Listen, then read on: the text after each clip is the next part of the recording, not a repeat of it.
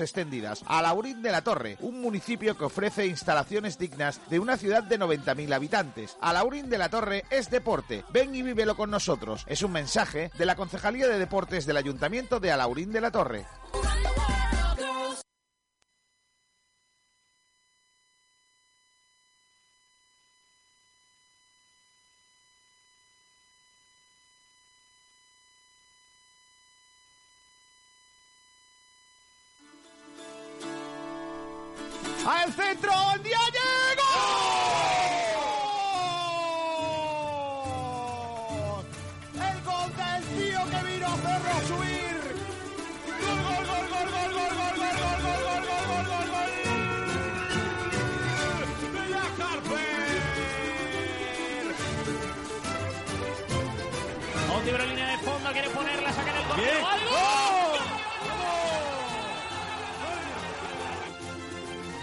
Jugaremos mejor, otra jugaremos peor, pero siempre lo vamos a dar todo.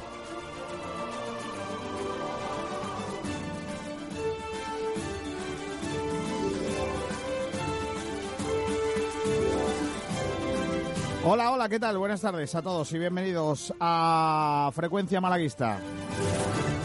Un día más con todos ustedes en la sintonía de Sport Direct Radio para contarles eh, lo que acontece en el panorama deportivo malagueño y con muchas cosas que tratar en el día de hoy. No es un día cualquiera, hay informaciones importantes que tratar de la actualidad del Málaga y también hay en el día de hoy un programa interesante que eh, hemos organizado eh, en, el, en esta jornada, especialmente con invitados in- importantes. Yo creo que, que va a estar el, eh, el programa cargadito y yo os recomiendo eh, que, mm, que estéis con nosotros porque el programa sin duda alguna lo merece. Eh, in- independientemente de- del contenido eh, del programa, intentaremos también eh, que, bueno, que, que sea amable, ameno, divertido y que nos sirva para pasar estas dos horas de radio de la mejor de las maneras. Voy a saludar a nuestros compañeros que ya están por aquí. Están tan nerviosos que ya quieren pedir paso desde, desde antes, incluso que se les dé paso. Hola Pedro Jiménez, ¿qué tal? Muy buenas. ¿Qué tal, Kiko? ¿Qué tal? Buenas tardes. Saludamos también a Mario García. Hola Mario, ¿qué tal? Muy buenas. Hola, Kiko, ¿qué tal? Saludamos a otros compañeros como Sergio Ramírez. Hola Sergio. Hola, ¿qué tal? Buenas tardes. Sabes que tu vida pende de una reunión, ¿no? Sí, Todavía no sabemos nada, ¿no? Pero ayer dijo, ayer dijo la ministra. todavía no ha salido nada. Ayer dijo la ministra de que no, no planteaban la posibilidad de que se suspende- suspendiera el curso. Que no se lo planteaban. Por lo menos eh, ahora en marzo. Estate Sí, tranquilo. el, el virus era una gripe, en fin. Eh, en fin, eh, Chesco Gómez, ¿qué tal? Muy buenas. Buenas tardes, Kiko, ¿qué tal? Eh, voy a saludar también a nuestro compañero eh, Álvaro. Hola Álvaro, ¿qué tal? Muy buenas. Buenas tardes, Kiko. Buenas tardes, compañero. Buenas tardes a todos. Eh, tenemos un programa cargado de cositas en el día de hoy. Y Pedro, cuéntanos qué estamos preguntando a- en redes sociales, que tenemos bastantes cositas. Pues sí, como dices, tenemos muchas cositas. Para empezar, hoy vamos a entrevistar a dos personas, eh, bueno, que va a estar interesante. Una es Borja Vivas, o sea, superatleta increíble, lanzamiento de peso. Dos Juegos Olímpicos, Y- ¿eh? Dos Claro, Juegos claro, Olímpicos. dos Juegos Olímpicos, Río campeón de España. Y, y- y, bueno, eh, un, un, un grande. Le vamos a hablar con él sobre los Juegos, ese aplazamiento de los Juegos. Y luego también tenemos otra entrevista con un exjugador del Málaga que eh, no sé si viste el grupo ayer, Kiko, pero lo tenía pensado para hacer eh, hoy ¿Ah, sí? como jugador fantasma. eh, pero fíjate que no, no lo voy a hacer ya, obviamente. Pero es, Y es- es forma, parte, for- forma parte de la sección de Mario García que hoy nos trae un recuerdo. ¿Dónde estabas entonces, no, eh, Mario? Sí, Kiko, es que Pedro y yo tenemos, ¿cómo se dice? Cuando dos Concentración. mentes están conectadas. Estáis sincronizados. Telepatía, telepatía. Telepatía, ¿eh? Sí. Ah, bueno, sí. Pues nada, hoy vamos a tener aquí, vamos a tener la suerte, ¿no? De que, de hablar, ¿no? Con Fabricio Olinga, un jugador que, que ostenta un récord eh, histórico en el Málaga Y ahora vamos a hablarlo también porque no solo en el Málaga tiene récord, sino también en la Liga Española. Ahora después lo hablamos. Pues mira qué bien. Pues luego lo hablamos y hablamos también, nos vamos a ir a Bélgica, que es donde está ahora Fabriz, Fabriz Olinga. Eh, eh, ¿Qué más también cosas? tenemos un debate, Kiko, que es sobre los Altani, porque hay un nuevo episodio en esta familia y el Málaga, porque eh, ha aparecido un coche abandonado en Londres con matrícula de Málaga. de Bueno, Málaga. abandonado no diría yo, ¿no? En realidad está aparcado. Bueno, claro, aparcado, como Aparcado. diría Amador. El hijo de Altari Y dejó el coche allí en el pues, hotel y dijo, aparcado. Y ya no se supo más de él. Y luego, pues, ha habido ahí unas cositas raras con alquileres de, la- de casas. Vale, pues estamos preguntando qué opina la gente de esos desmanes, ¿no? ¿Qué calificación le, le pone? Vale, vale, vale. Y luego también, pues, he puesto las tres primeras pistas del juego fantasma de hoy. Uy, uy, uy, que uy, uy. ya que Fabrío Linga no es. Claro, Así que no quiero ver comentario que ponga Fabriz. ¿Te imaginas que pone uno Fabio? En fin. Eh, alguna, alguna habrá. eh, preparando ese debate de, de luego, voy a dar mi punto de vista y luego ya lo, lo dais vosotros. Lo digo punto de vista porque he hecho editorial y, y tal. Y, y luego ya durante el programa lo dais. Pero como toca ahora el comentario inicial en este editorial que solemos hacer, pues allá voy. Los Adiós, no, no te habrás pasado mucho hoy, ¿no, Kiko? No, no, no, estaréis tranquilo que, que no voy a ir a la cárcel de esto. De todas maneras, No, ¿no? ya, ya tenemos ya tenemos experiencia de estar como en una casa, que en una cárcel aquí enterrado, encerrado, ¿no? Sí. No, y Nahuel lo sabe. de Nahuel también, Nahuel es que durmió en un, en un cuartelillo. ¿Está Nahuel por ahí o no? mano. Ah, pues ahí debería. Pero bueno, Sí, sí. igual ha muerto. Eh, bueno, los demanes de los Altani, ¿eh? que llevan años afincados en el día a día del club, por lo que ya casi nada puede sorprendernos, pero eh, di- digo casi porque en ocasiones los acontecimientos superan cualquier tipo de esperpéntica realidad. Que un club tenga a su nombre utilitarios que de nada sirven al club ya me parece un desdén de la presidencia y una manera muy clara de decirnos lo poco que le importa a esta gente lo que le pase a su empresa. Pero que el coche encima esté abandonado en Londres, en un aparcamiento, eh, en un hotel privado, es ya la repera. Ejemplos máximos de una situación que eleva a grado de DEFCON 1 la obligatoriedad de evitar que Altani and Sons vuelvan a la entidad en calidad de gestores. Al grito de ancha es Castilla, los hijos de Altani han ido despilfarrando el dinero de tal manera que cualquier cosa que se sepa tras las investigaciones del juzgado y su enviado, envi- enviado divino, el señor José María Muñoz, ya puede ser motivo para echarse las manos a la cabeza. Las tres casas que llegó a tener el club no eran apartamentitos de soltero o de estudiantes, eran casoplones en la costa. Ahora está de moda decirlo de casoplones. Antes era casona, ahora ya casoplones. Ahora se ha dado orden de liberar dos de ellas al precio módico de, señoras y señores, 600.000 euros al año. Lo que viene siendo lo que costó otra gran operación malaguista, Bolarud. Solo que este caprichito no fue de Altani, fue de Juan Ramón López Muñiz, haciendo caso a las recomendaciones de un ex malaguista como Nabil Baja. Eso sí, el capricho fue amparado por los entonces director deportivo de la entidad y por consiguiente como ejecutor máximo otra vez un dueño, el Altani. La diferencia es que los caseros de los Altani se les dice que no necesitamos las casas y se da orden de no seguir con el contrato de alquiler. Y al jugador no nos lo tenemos que, no lo tenemos que comer con papas. ¿Cuál es más capricho? Las cosas, las casas, perdón, los coches o los jugadores. Porque me da la sensación que al igual que los caprichos en coches o casas o tomate picado de los Altani, fichar, lo que se dice fichar, también así dos ejemplos eh, voy a poner únicamente. Rolón y el canterano, por llamarle de alguna manera, Josep Taquiula. Al primero no hay pantalones de colocarnos ningún equipo ni cedido, porque como el muchacho era una joya, se le puso un sueldo que nadie quiere pagar por tanta codicia, codiciada pieza. Al segundo no hubo manera ni de cederlo al Torremolinos cuando estaba defenestrado en tercera división, porque estaba con sobrepeso, aunque llevase más de medio año entrenando con el filial malaguista. Y después de varias temporadas aquí, ni siquiera ha jugado con el malagueño. Que no son coches ni caballos, estos son personas y esto es un club de fútbol real, no un juego para cuatro desquiciados, pijos hijos de papá, que van por ahí tirando de cartera sin pensar en nada más. Por último, lo que faltaba en esta escalada de despropósitos es la movida de Richard Sahin. Resulta que el club, o sea, la empresa que le contrata como empleado, le despide ante tanta supuesta irregularidad y el americano se va a denunciar por despido improcedente a la entidad.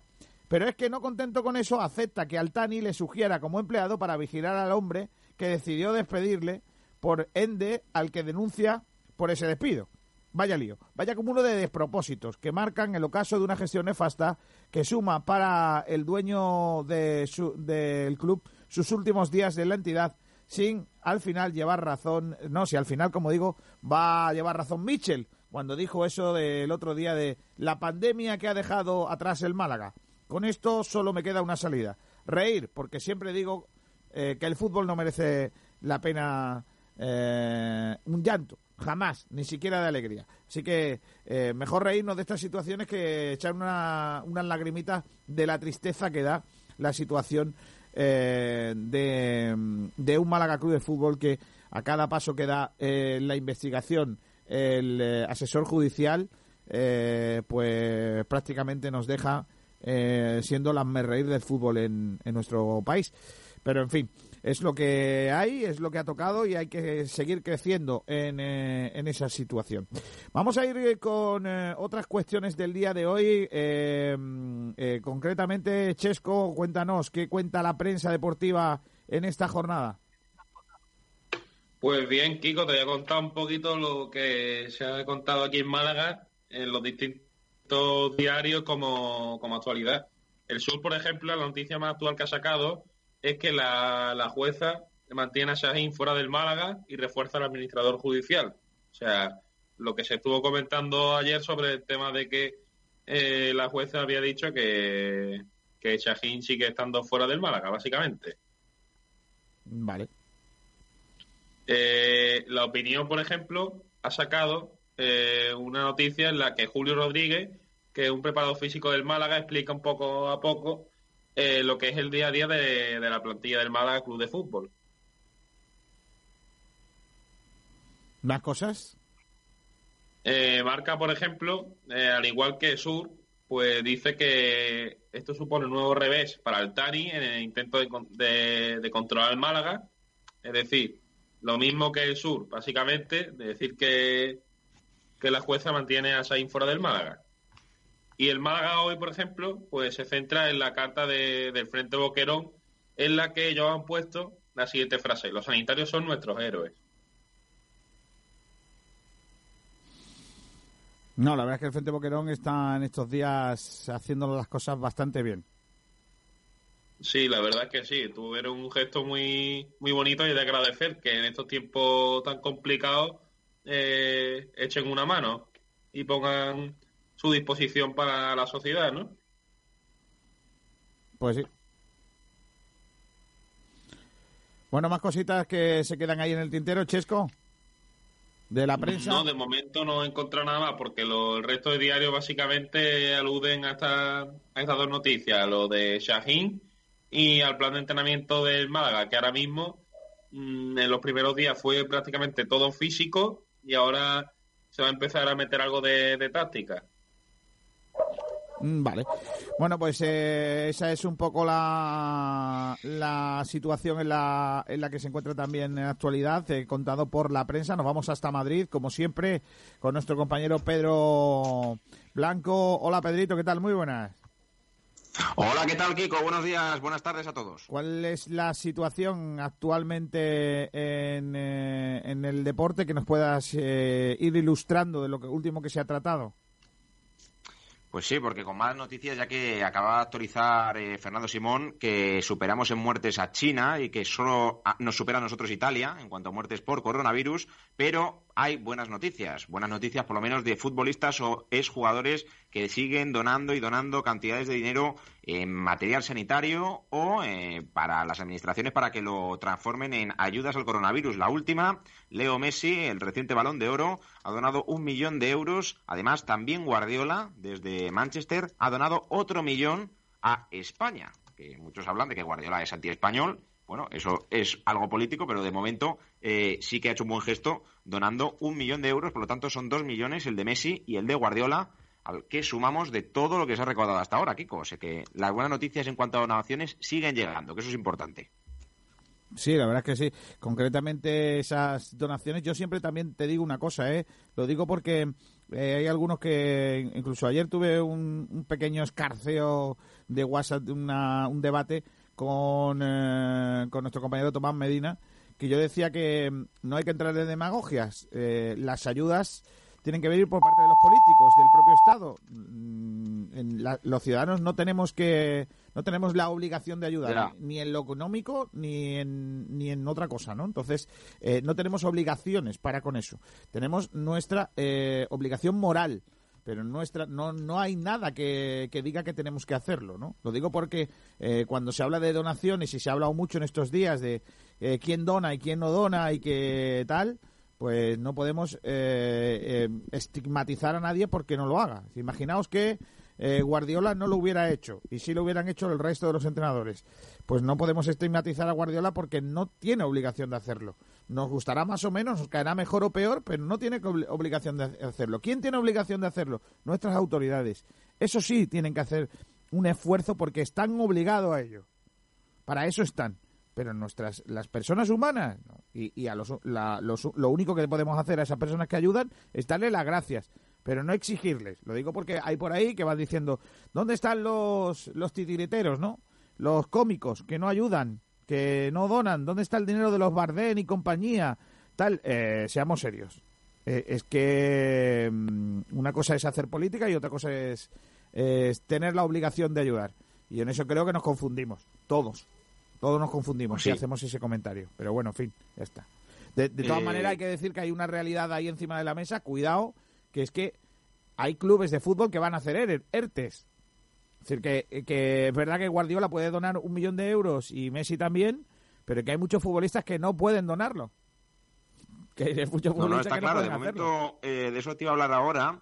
Eh, de los 42 clubes entre primera y segunda división, de momento, según David Aganzo, presidente del AFE, eh, decía que solo 10 se lo están planteando. Ayer eh, se pudo saber que había un acuerdo que todavía no se ha hecho oficial, pero que se va a hacer en las próximas horas de la Liga y la Asociación de Futbolistas Españoles, que decían que si no se juega ningún partido más, los jugadores se bajarían obligatoriamente el salario en un 10%. Y en el caso de que la Liga volviese, la AFE aceptaría jugar cada 48 horas, eso significa un partido cada dos días, o cada, mejor dicho, cada tres, o sea, lunes partido, miércoles partido, viernes partido, podría llegar a jugarse tres partidos en siete días, pero los jugadores ganarían entre un 15 y un 20% más de su salario eh, bruto. Me parece una pasada.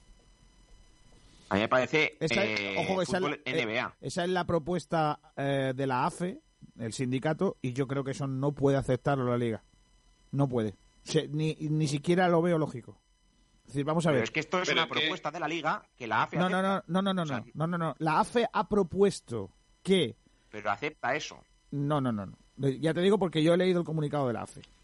La AFE ha propuesto que si se tiene que jugar tres partidos en una semana, los futbolistas cobren entre el 40 y el 50% más.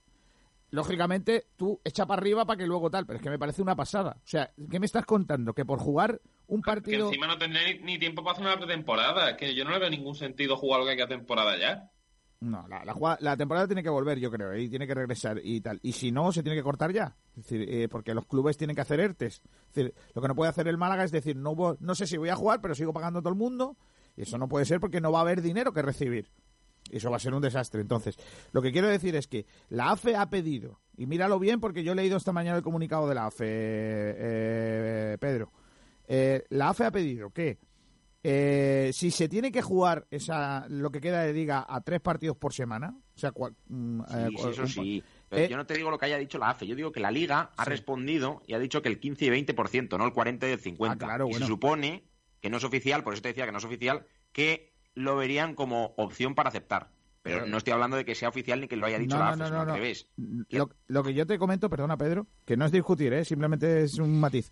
Eh, ah, no, no, no, sí, para la, eso estamos. la AFE, la AFE dice, como sindicato que es, si los trabajadores le obligáis a trabajar tres días en semana, tienen que cobrar 40% o 50% Claro, claro, más. sí, sí. ¿Y qué dice la Liga de Fútbol Profesional? Dicen, ni de coña, te voy a dar la mitad más de tu salario por jugar Claro. un partido más a la semana. Porque al final prácticamente sería Por eso una- te un digo que los dos más. tenemos razón. Sí, sí, sí, sí, yo no te digo que no. Pero sí es Que tú verdad estás que hablando de la AFE y lo que yo hablando no- de la Liga. lo que yo no veo- Las dos cosas lo que yo no veo bien es que la liga diga que va a darle el 15% o 20% más. ¿Pero por qué? Si los jugadores lo que van a hacer es el mismo trabajo. Es el Sí, mismo trabajo. tiempo. Y yo estoy seguro que si a los jugadores de fútbol les dices vas a tener que jugar tres partidos en una semana o, o dos o un partido cada dos días, los jugadores no van a pedir más dinero por eso. Ya te lo digo yo. Pero lo que pasa es que aquí somos muy listos y todo el mundo quiere manteca. Y a mí me parece eso un timo. Y no estoy de acuerdo. No estoy de acuerdo con eso. Yo creo que si se tiene que jugar el fútbol, se tiene que jugar el fútbol por encima y, aplicando las normas que están en, en, esta ciudadanía en la que están pasándolo todo el mundo muy mal. ¿Y qué van a hacer ellos? ¿Repartirse más dinero? Pero bueno, que estamos, somos los únicos que van a seguir ganando. Sí, no, y sobre todo que lo quitan de un lado para dárselo al que más tiene. Pero bueno. es que imaginaos, eh, imaginaos con las palabras. Eh, perdona, eh, que, me, que me interesa mucho este tema. Imaginaos que ahora de repente, cuando todo el mundo se ponga bien, dice, pero mira, vamos a abrir los cines. Ya va, los cines se pueden abrir, pero una película va a valer 25 euros verla. Porque, pero, porque claro, como hemos estado tanto tiempo cerrado, ahora va a valer 25 euros. Y si quieres ver el cine, tienes que pagar 25 euros. Pues esto para mí es lo mismo. No va ni Cristo. esto, es que para mí es lo mismo. O sea, yo como club ¿Por qué le tengo que pagar más a mis jugadores porque jueguen y hagan su trabajo? Yo no estoy de acuerdo, perdonadme que os lo diga. Y, Yo estoy con Kiko también. ¿eh? Puede parecer, una, una medida. simplemente digo información. Bueno, pero es que aquí en este programa también se opina, Pedrito. Ah, claro, claro, claro. Pero que. O sea, que yo, no, yo lo que digo, o sea, en mi sección, yo digo informaciones, no digo opiniones. Evidentemente, yo, yo estoy, eh, pienso lo mismo que tú que, es injusto que, ellos cobren más por hacer un trabajo que ya habrían hecho. O sea, ¿por qué mi madre que trabaja y ahora no, o ahora no puede o tal, eh, luego no cobra más? ¿Por qué ella no y los otros sí? No, estoy a favor de lo que No solo no cobra más, eh, Pedro, es que hay mucha gente que encima va a cobrar menos. Que no cobra. O, que no cobra, o que no va a cobrar. Directamente. Es que, es que hay medios de comunicación, no voy a decir cerrando, pero casi. Y, los futbolistas van a cobrar más por, por jugar. Venga, hombre, seamos serios. Venga, hombre, ¿eso cómo va a ser? No puede ser. Yo, estoy, no estoy de acuerdo. Entiendo que el sindicato de futbolistas aspira, pero la patronal tiene que decir no, mire usted. Y si no quieren jugar, pues que no jueguen, que se planten. Ya está, que no jueguen, no haya fútbol. Lo que no puede estar el fútbol es por encima de la sociedad, no puede. Y aquí se juega en este país a eso. ¿no? Y, ya lo, pero si es que ah, siempre, ha sido así. El ¿eh? ejemplo más claro es nosotros mm, eh, no habrá fútbol mientras que las autoridades no nos lo digan.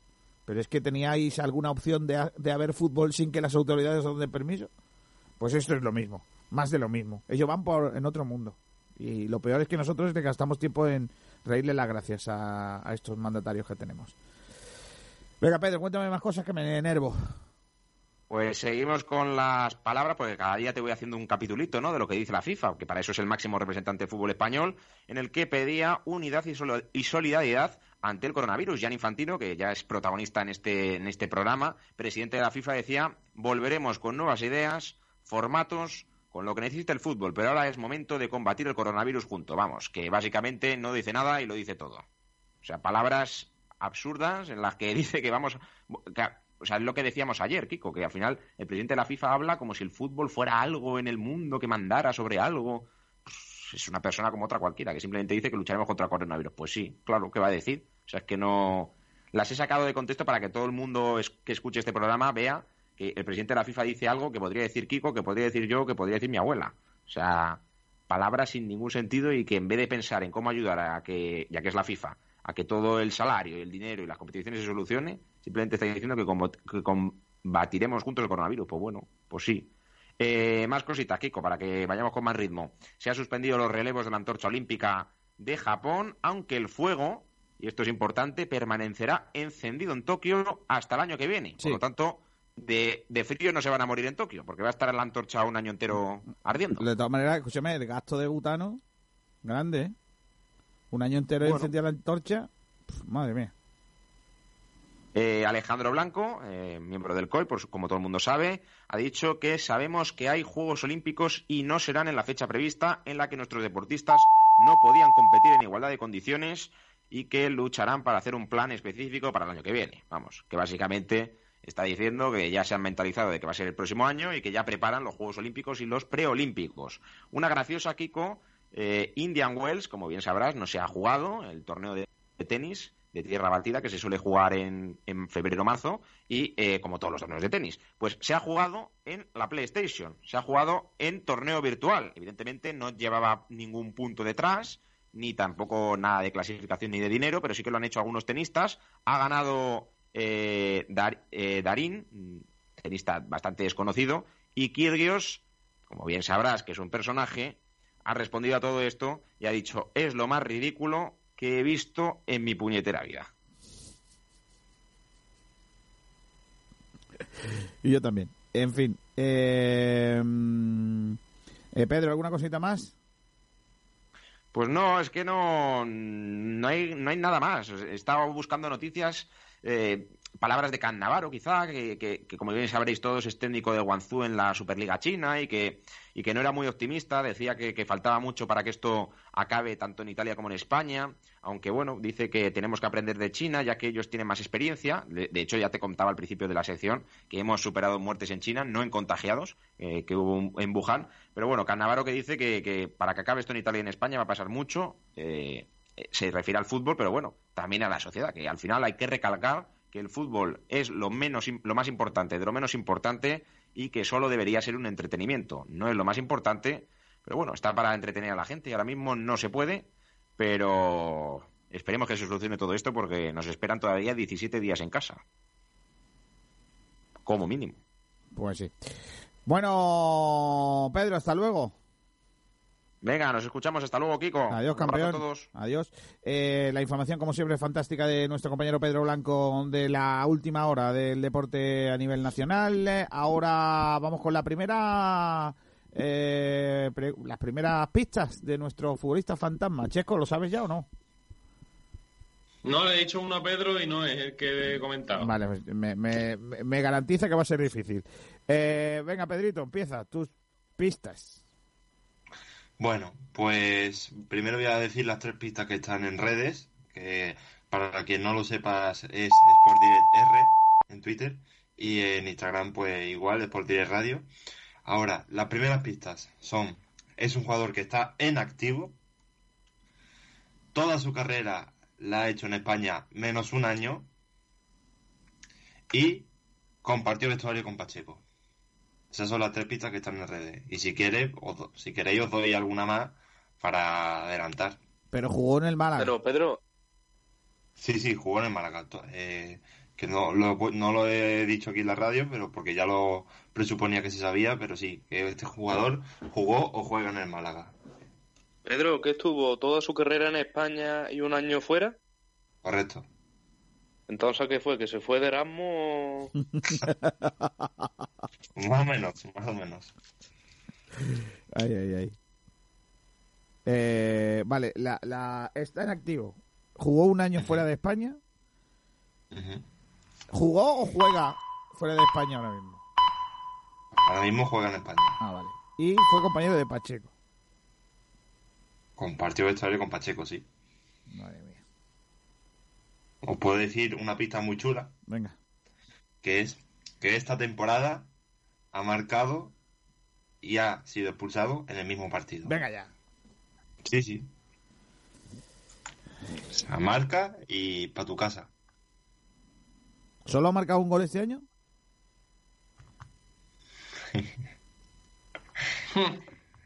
sí. Solo ha marcado un gol este año. Madre mía, qué difícil. Me lo pones. ¿Joaquín? ¿Joaquín? No, Joaquín no, ¿eh, hombre? Joaquín, marcó un hat contra el Atlético ah, vale, vale, vale, vale, vale, vale, Además jugó dos, dos años que se va en Italia, ¿no? No uno solo, ¿no? Sí, estuvo en la Fiorentina dos años, sí, verdad. Vale, vale, vale. Pues no sé, me lo pone muy complicado. No, no tengo ni idea. Esa es buena, esa es buena. Bueno, pues nada, me quedo con eso. Son las 12 y 30 minutos. Vamos a ir a la publicidad que hoy se nos ha hecho el primer parón un poquito largo. Pero enseguida vamos a estar con el resto de las cosas y tratando temas importantes para mm, eh, en nuestro programa. Ahora volvemos, chicos.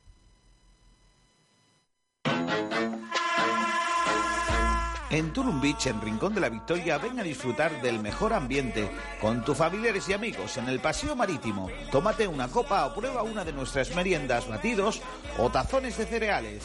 Y ahora a Tulum Beach llegan...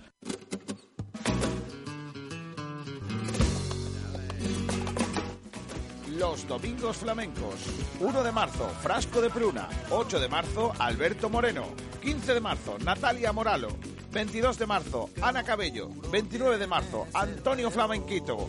Y apúntatelo, ahora todos los viernes a partir de las 11 de la noche, clases de salsa, bachata y merengue. Tulum Beach, ¿te lo vas a perder? ¡Ay! ¡Qué fiesta!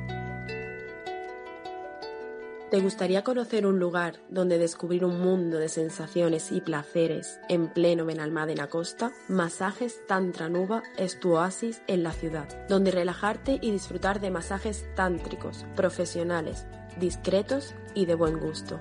Masajes a cuatro manos para parejas, a hombres y mujeres. Llámanos o contacta vía WhatsApp al 649-808-695.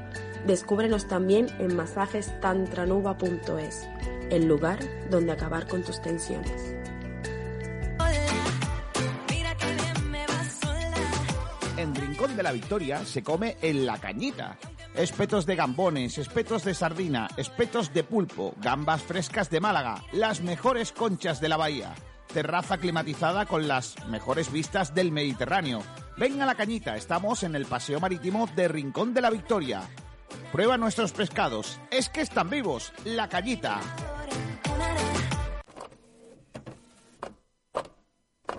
¿Estás harto de sudar tinta y de pagar de más por tus cartuchos para la fotocopiadora o impresora? Con Imprime Málaga ahorra un 70% en la compra de tus toners o cartuchos para tus impresoras. En Imprime tenemos consumibles de tinta y toners compatibles para más de 15.000 modelos de impresoras. En Imprime Málaga somos distribuidores desde 2007 de cartuchos de tinta, toners y cintas compatibles de impresoras, fotocopiadoras y faxes.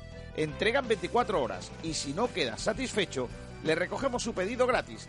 Te lo ponemos así de fácil para que dejes de sudar tinta al recargar tu impresora.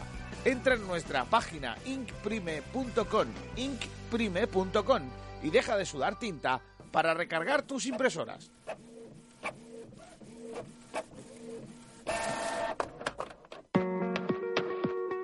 ¿Una mudanza? ¿Un traslado de material? ¿Una urgencia para el reparto? ¿O una escapada para la familia y amigos? Esta vida es un baile, ven, pásatela bien. Juan Furgo, la más amplia gama de furgonetas en alquiler en Málaga. Alquilamos furgonetas de carga equipadas y listas para su uso a profesionales y particulares. Furgonetas desde 3 metros cúbicos hasta 20 metros cúbicos, con y sin trampilla. O furgonetas de 9 plazas. Más información en oneFurgo.com o llámanos al 900-876-016. OneFurgo. Y que no sea una carga, tu carga.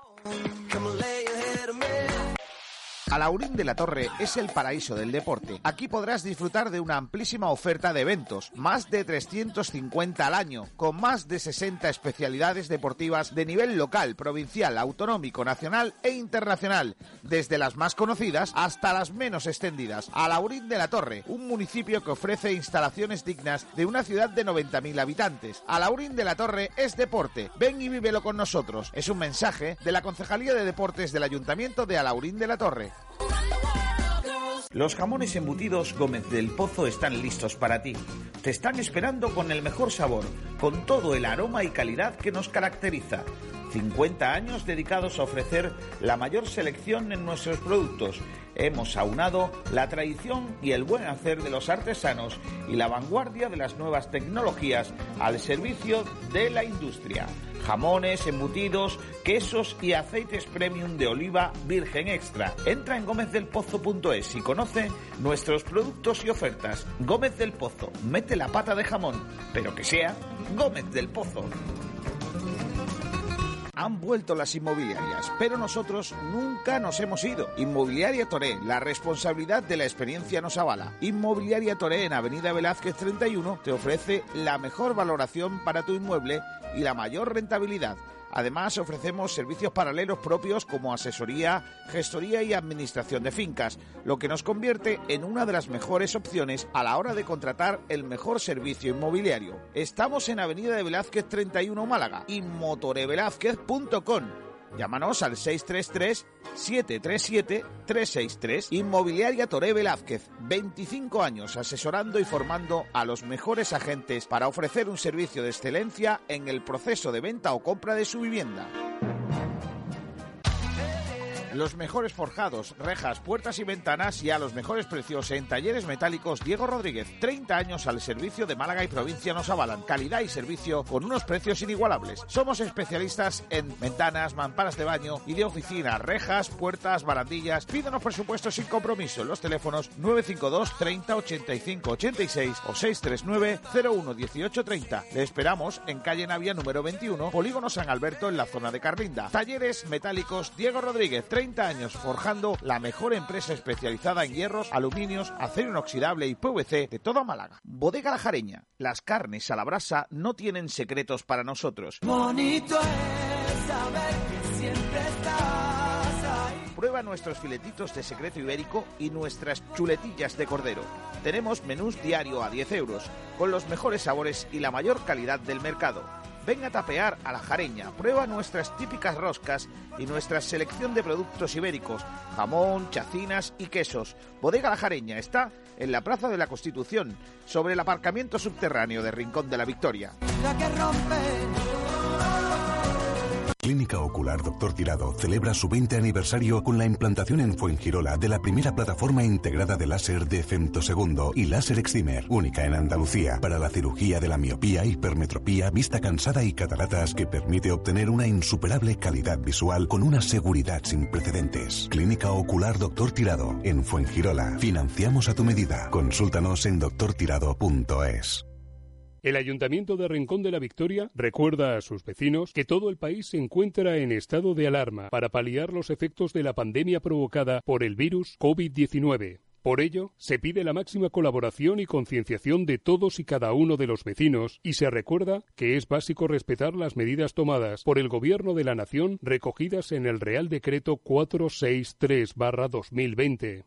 La principal es la que implica la libre circulación por las vías de uso público. El Ayuntamiento de Rincón de la Victoria quiere recordar que únicamente podrán circular por las vías de uso público para la realización de las siguientes actividades adquisición de alimentos, productos farmacéuticos y de primera necesidad, asistencia a centros, servicios y establecimientos sanitarios, desplazamientos al lugar de trabajo, retorno al lugar de residencia habitual, asistencia y cuidado a mayores, menores, dependientes, personas con discapacidad o personas especialmente vulnerables, desplazamiento a entidades financieras y de seguro por causa de fuerza mayor o situación de necesidad, Cualquier otra actividad de análoga naturaleza habrá de hacerse individualmente, salvo que se acompañe a personas con discapacidad o por otra causa justificada. Parar esta pandemia es cosa de todos. Por ello, quédate en casa. El sabor de la comida tradicional en Málaga se llama La Pequeña Españita, todo un icono de la buena mesa casera en la Costa del Sol. La Pequeña Españita, estamos en Camino Casa Bermeja 35, zona Ciudad Jardín. Tienes que probar nuestra cocina tradicional, platos elaborados al estilo de siempre para los paladares de ahora. No faltes a la cita con el verdadero sabor malagueño de la cocina. Prueba nuestras migas, callos, el cocido españita, nuestra porra antequerana, nuestro plato de los montes, conejo al ajillo, cochinillo y las mejores carnes. La Pequeña Españita, desde 1994. Teléfono de reservas 952 25 45 93.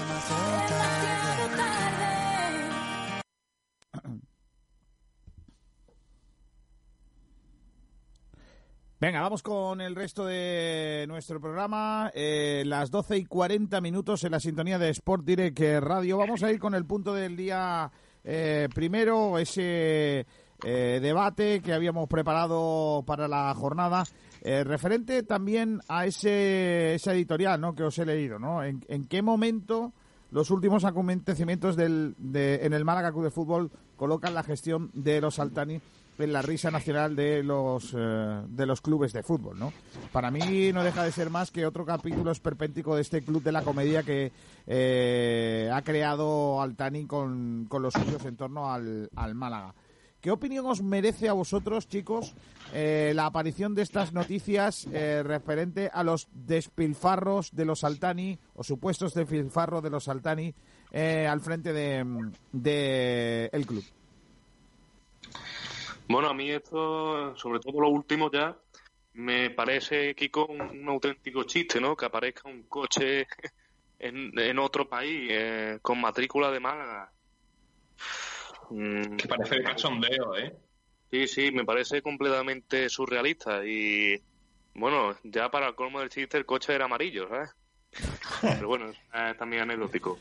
Pues, Kiko, mm, Pero es que al me final, parece- al final todo, parece- eh, Mario, perdona, que al final todo parece anecdótico, aunque no se puede caer en la anécdota, en la mera anécdota. Yo creo que hay mucho más ahí Ya, detrás. pero es que al, fi- al final, Kiko, lo que pasa es que se acaba juntando todo y dices, pero bueno, mm, bailando cosas, por ejemplo, mm, yo, esto, esto del coche me hace mucha gracia, pero es que más gracia me hizo ayer el tema de que Shaheen, por ejemplo, denunciase al Málaga.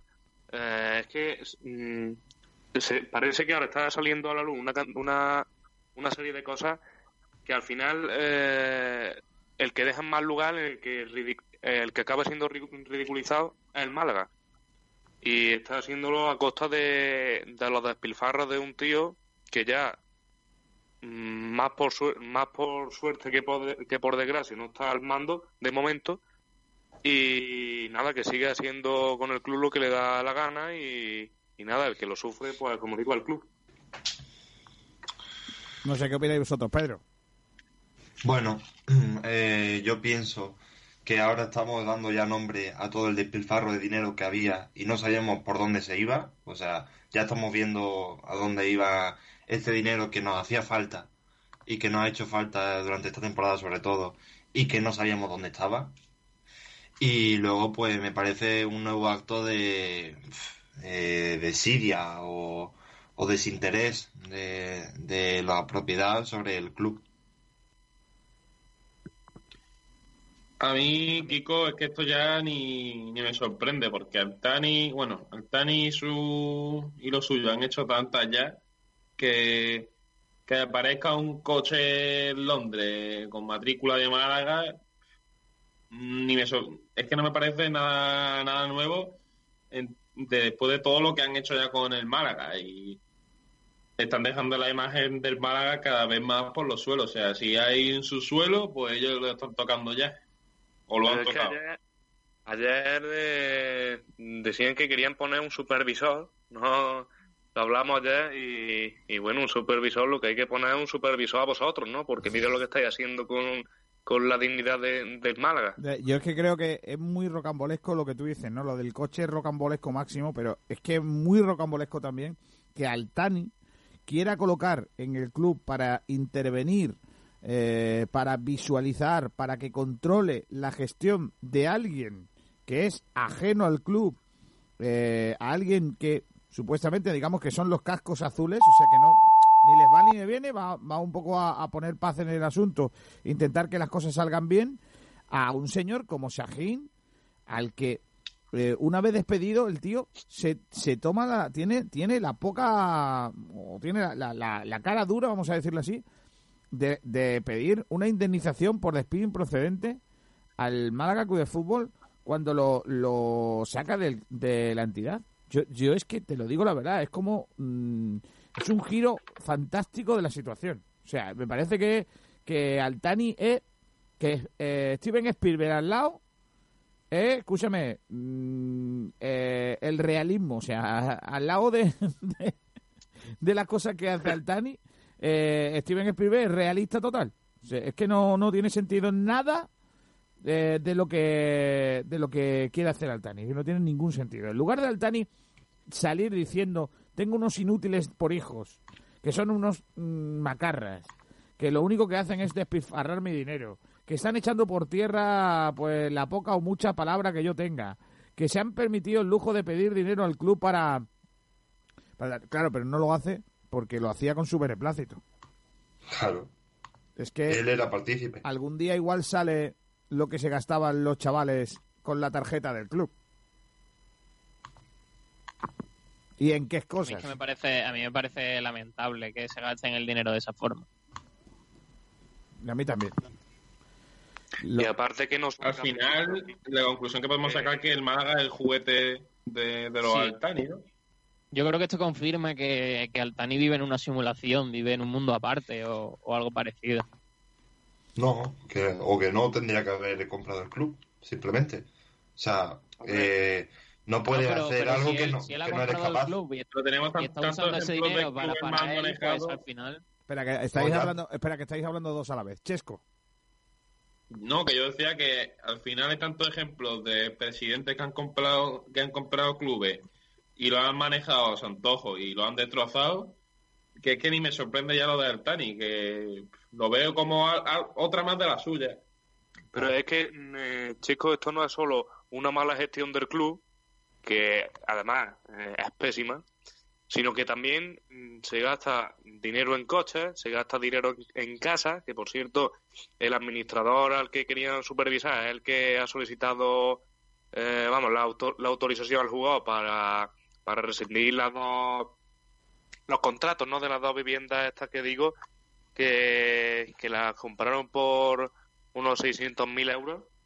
Y por eso decía antes que, que es que mm, estos despilfarros no son caprichitos, que el, eh, el Málaga está perdiendo una cantidad de dinero ahí que podría utilizar para un montón de cosas y, y que son las que le preocupan porque sobre todo es el tema económico.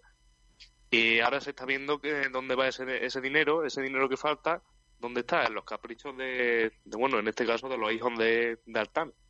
Pero imaginaros lo que queda por salir, porque ha estado en el momento en el que el, el Málaga ha tenido una, una economía más grande en su historia, ha jugado la Champions y por eso ha recibido multitud de dinero y ha desaparecido todo. Así que yo creo que esto está empezando a salir ahora y que va a salir que- mucho más es que, de lo que han gastado. Claro, Sergio, es que yo estoy contigo. O sea, lo que no puede Altani es decir, eh, como dijo el otro día por redes sociales, me he gastado ciento no sé cuántos millones de euros en el club y ahora no me lo van a quitar.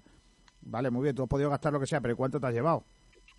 Ese es el ¿cu- problema. que ¿Cuánto si te él ha metió llevado tú? 150 y se ha llevado 200, pues al final él no se va a arrepentir de comprarlo. Si él está sacando dinero y, y se lo está, que- está quedando el dinero para hacer lo que él quiera, pues al final él no se va a arrepentir de haber comprado el club.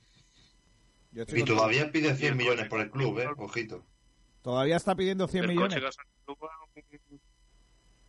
Lo, lo único que queda, Mario, es que alguien del club, o sea, que, que aparezca de repente uno de los Altari, mejor dicho, y diga, escúchame, el coche ese que yo tenía aparcado, a ver si me lo mandáis para acá. Ah, pero a mí lo que más gracia, Kiko, que ha salido a luz un Fiat Abarth.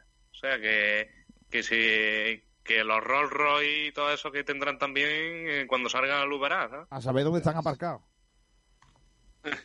No, al final... No, eso estará en un ese parque, seguro eso que no lo tiene olvidado. En la, en la calle, Qatar, hombre. Hombre, yo he, contado, yo he contado lo que les pasó, ¿no? Que compraron dos Lamborghini y cuando fueron a la fábrica en Alemania a retirarlo, ellos habían pagado supuestamente un dinero aquí a un, mm, a un intermediario y cuando llegaron a la fábrica le dijeron, deme el dinero. Y dice, no, pero si yo ya he pagado la mitad del coche. Y, y el intermediario se había quedado con la mitad del dinero, no lo había entregado a la fábrica. Y ellos, Y ellos dirían, bueno, no pasa nada, si la, lo paga pregun- el Málaga. la pregunta que yo me hago es si esos coches eran a nombre del Málaga o a nombre de ellos. No lo sé. Lo que sí tengo claro es que el dinero pues, supuestamente saldría del Málaga. Pero no sé si eso. Ahora, ¿no os parece, eh, en serio, que no haya habido nadie en el club, trabajando para el club, que haya salido en ningún momento a contar estas cosas?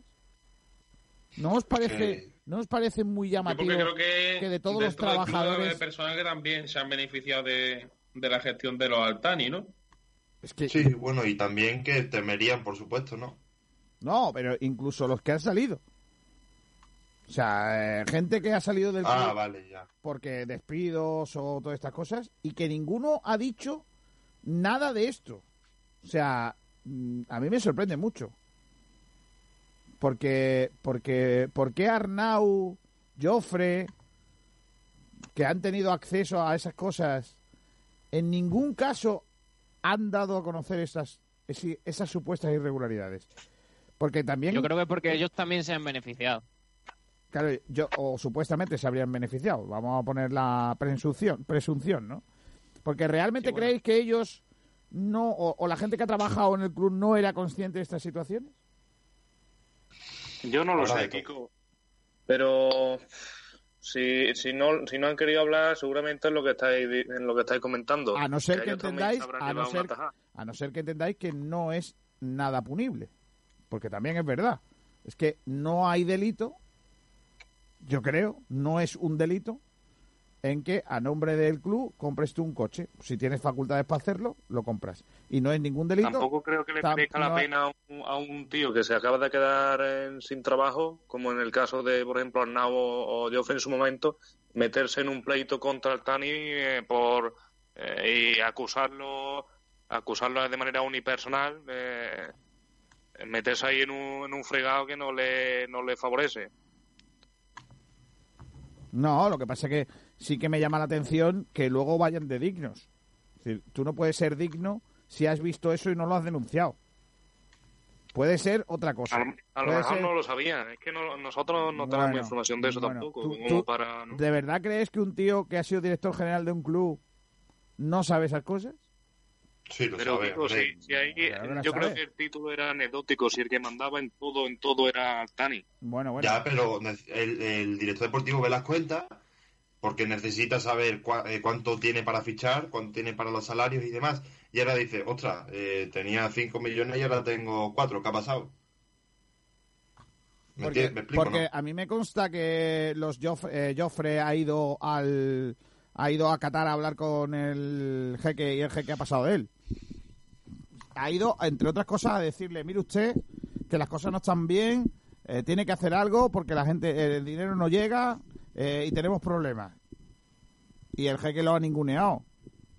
Es decir, igual que a mí me ha llegado esa información, estoy seguro que otras informaciones de- del estilo al- a las que están publicándose ahora mismo con respecto al club eh, han llegado por los mismos cauces. Gente de dentro. ¿Y por qué gente de dentro no ha querido denunciar esta situación? Porque probablemente cuando lo, lo han sabido, primero no les interesaba contarlo porque estaba trabajando ahí y era su puesto de trabajo.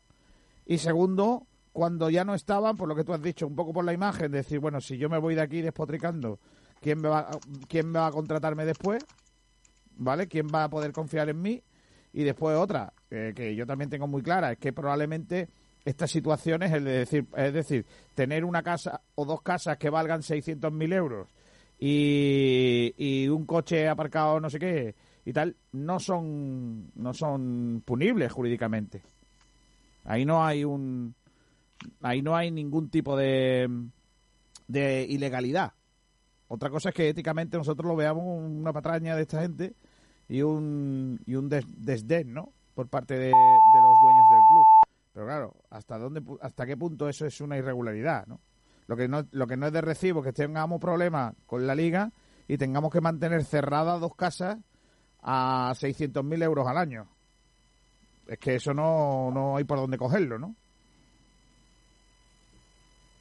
Y, y más cosas que se sabrán, por supuesto. Vamos a escuchar a los oyentes. Pedrito, ¿qué dice la gente?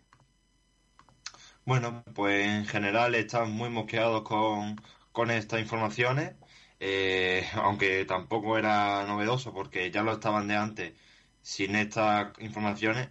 Eh, y en el debate de, que hemos puesto por Twitter, pues han contestado, por ejemplo, Iván Anaya, que ha puesto, cada vez que se rasca, se sabe otra sinvergoncería nueva. Perdón por no entonar nada bien. El que le quitaba el sueño a nuestro... Es que no, tampoco está muy bien las comas, entonces me cuesta un poco. No le eche El la le culpa, sueño no le eche la culpa a Iván. Anaya, que es muy grande. No, no le eche la culpa y además le mando un abrazo desde aquí que el hombre ha estado pachucho unos días y Ah, le- vaya, le, le mando le mando un abrazo muy fuerte que es un tío muy grande. tío. Se lo mando yo también. Luego soy yo el quisquilloso con la ortografía, ¿eh? No, hombre, es que Tío más pesado con la ortografía. Venga, Mario. Pedro, sí. a ver si se hace justicia y le quita el sueño de verdad. Finalizaba Iván. Fi- eh, Fariraptor dice: roba a mano desarmada. Porque la hacía con total consentimiento, conocimiento y sin que nadie pudiera decirle nada. Luego, Málaga Nuestra dice: poco jeque y mucha jeta. Esa está buena. Que podría ser un cántico perfectamente. Poco jeque, mucha jeta. ¿eh? Eh, eh, claro. Sufridor malaguista dice, me parece increíble todo lo que han robado del club y que deberían pagar por ello. Pero también hay gente dentro del club que sabiendo esto se han callado por comodidad y casi nos cuesta la desaparición. Ahí está en mi línea.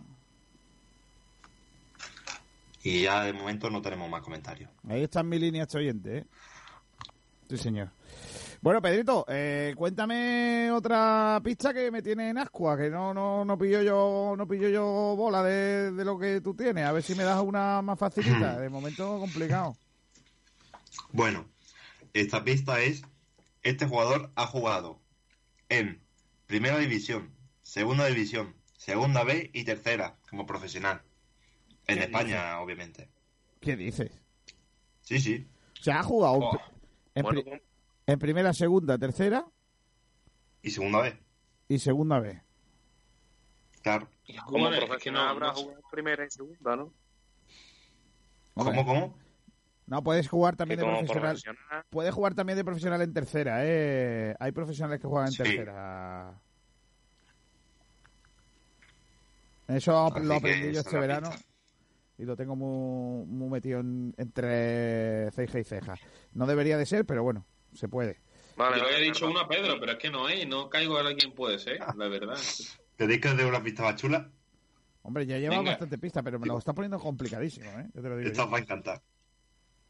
En un partido contra el Málaga, ¿Qué se marcó en propia. Venga ya.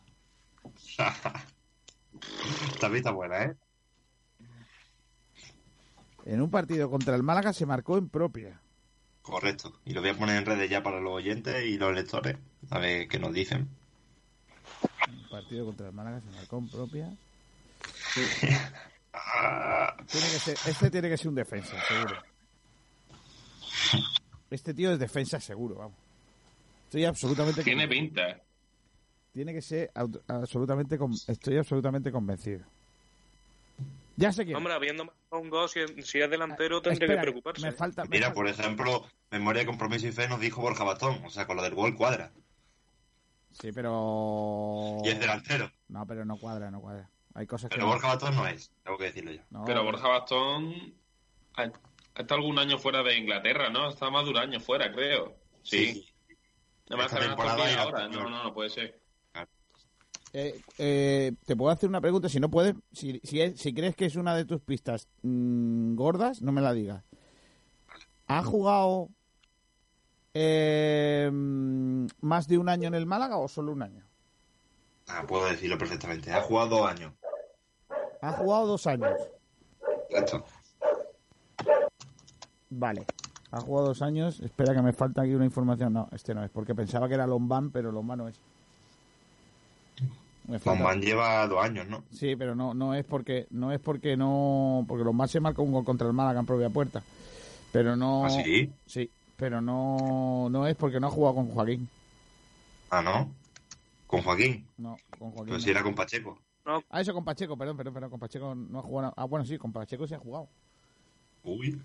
Pero los man Bueno, los man no es, ¿no? Me dices. No, las manos. Vale, tío, pues ya está. Dices, macho, qué difícil me lo pones, ¿eh? Está la cosa complicada, ¿eh? Madre mía Qué de mi vida. Hoy, hoy estás disfrutando tela porque nos tienes ahí de aquella sí. manera, ¿eh? Sí, sí, ¿eh? Venga, pues... Es que estoy Es que me ha encantado el comentario de Borja Bastón por lo de los goles, ¿eh? Es que es brutal. Qué difícil, qué difícil es, pero está chulo. Está molón. Bueno, vamos a ir eh, con otra cosa, Sergio. Ayer nos quedamos con eh, las ganas de mm, de conocer lo de lo que dijo Mitchell el otro día en, en los medios de, de comunicación. Eh, La él- cadena le entrevistaron en el eh, carrusel de la cadena Ser y dijo una cosita En el sobre larguero. en el larguero, perdón. Eh, y dijo una cosita sobre, sobre el Málaga, ¿no? Pues sí, palabras textuales dijo, en Málaga sufren por la pandemia del coronavirus y por la pandemia deportiva que se les fue. Madre mía. O sea, sufrimos por lo que por la pandemia que se fue.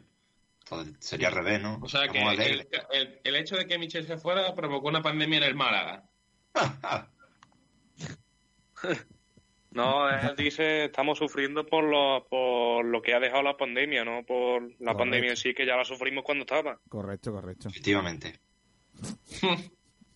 Sois cierto, tontos Pedro. que al final, sois tonto que al final estáis dando a Mitchell, cuando en realidad Mitchell lo que ha hecho, eh, lo que ha hecho es decir la verdad. Que, eh, que por culpa Nada, de, Es que estos chavales. por culpa de Altani, por culpa de Altani, el Málaga está como está. O sea, seamos serios. O sea, Mitchell cuando llega tenía un equipo de fútbol que el otro día lo estuvimos viendo en uno de los partidos que retransmitimos. Tenía el Málaga un equipazo con Darder, con Forlan, con Camacho, con no sé, con y, a- y al año siguiente cuando se queda Mitchell tenía una mierda de equipo. Es que tenía un equipo lamentable. Claro, entonces tú dices, oye, es que lo que tenía Mitchell cuando llegó era una cosa y lo que tiene ahora es otra bien distinta. Es que se marchó, se marchó a Camacho, se fue Fornal, es que el- la columna vertebral del equipo se fue y los re- recambios que se trajeron fueron de un nivel más bajo. Claro, pero eso no, nadie lo dice. Nadie lo dice, ni siquiera toro Ese- pasado. ese Porque, fue equipo- porque queda mejor, porque queda mejor ese darle al año- entrenador y decir que no entrenaba y todas estas cosas. Pero cuando entrenaba, eh, igual que cuando llegó, igual que cuando llegó y hizo al equipo ganarle, por ejemplo, al Barcelona, eh, hacer equipo, a- a- hacer buenos partidos, etcétera. Eh, cuando hizo eso, era buen entrenador y al año siguiente era malo. ¿Por qué? De buena a primera haces chas y dejas de ser buen entrenador. No, lo que pasa es que el año pasado, el año siguiente, al- a- cuando él llegó, tenía una castaña de equipo. Una castaña de equipo. Era un equipo lamentable, en donde había jugadores que no valían, que se vendieron a nuestros mejores jugadores y no se recuperó nadie de los que, de los que para que de verdad merezcan la pena. No valían. Pero Digo, bueno, Kiko, no- ese fue el año de que se compró ahí de J. Brown. por- Sí. Bueno, que se, se lo cedieron. invierno, sí. Es que en invierno fue un, un gasto, pero de jugadores que. Eh, Tampoco quedaba mía. otra, ¿eh? Era eso o morir. trajo al, ¿cómo se llamaba este jugador? ¿Cómo era? Bueno, Lestien, bueno. Pero es que mira, te digo una cosa. Yo, yo mantenía, yo mantenía eh, que, que, fíjate, el Málaga antes de, del mercado invernal, eh, el Málaga estaba en, disposición todavía de luchar por la permanencia. O sea, Sí. estaba en disposición de luchar la permanencia. ¿Cuándo dejó de hacerlo? ¿Cuándo dejó de estar en disposición? Y, y siempre decía, si en el mercado invernal fichamos bien, nos salvamos. ¿Qué pasó? Que en el mercado invernal no solo no fichamos bien, sino que trajimos un equipo peor todavía del que había. Porque fichamos unos jugadores lamentables. Pero lamentables como Ideye Brown. En lugar de haber firmado jugadores que nos pudieran ayudar. Y no se hizo. Y eso nadie A lo ver, dice. digo- Ahora lo, lo, lo- lo- lo fácil era meterse con Mitchell. Pero es que, es que luego vino otro entrenador y lo hizo peor todavía. Pero también te digo, Kiko, que dime tú quién va a venir a un equipo que está en descenso. O sea, ya lo vimos en Málaga el año pasado, que le quitaba jugadores a equipos de primera porque era candidato a ascender en Málaga. O sea, es más fácil. El año, perdona, No, pero, pero, pero, no, pero en no estoy de acuerdo, no estoy de acuerdo. Porque eh, No, perdona, chico, el año de descenso fue en el que el jugador este que era argentino, que llama Centurión puede ser. no, Centurión. Ah, bueno, sí, que no quiso venir. Que se echó atrás al final, o algo Sí, así fue. sí, sí. sí, ese fue, creo. Sí, ese. Pero Fue el fue- mismo año del descenso, ¿no? Creo recordar. Sí, pero, pero vamos a ver. eh, eh, vamos a ver, es que una cosa es el mercado invernal, en el que es verdad que el Málaga estaba en una situación muy complicada, y otra cosa es el mercado veraniego. En el mercado veraniego, dime tú qué, su- qué fichajes hicimos, eh, Pedrito. Dime tú qué fichajes hicimos en el mercado veraniego. O sea, vamos a ver, no, no vamos a remover aquí la porquería. No, Porque también, también. pero- pero verano fue un desastre. el, el verano vendemos a Camacho y, y, y no tenemos a nadie. Es que, es que no trajemos a nadie en el centro del campo. Es un desastre, tío. Es un desastre. Arriba sí que absoluto. fichamos a Roland, por ejemplo, que fue un buen fichaje.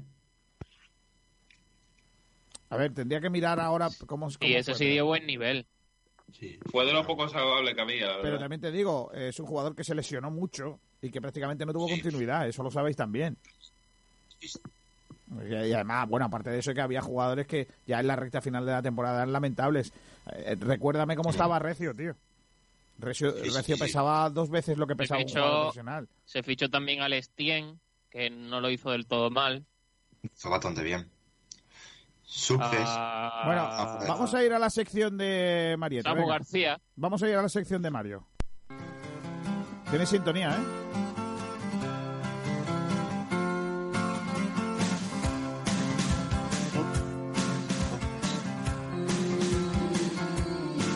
Anda, Mario, ¿eh? Te he puesto sintonía y todo, ¿eh?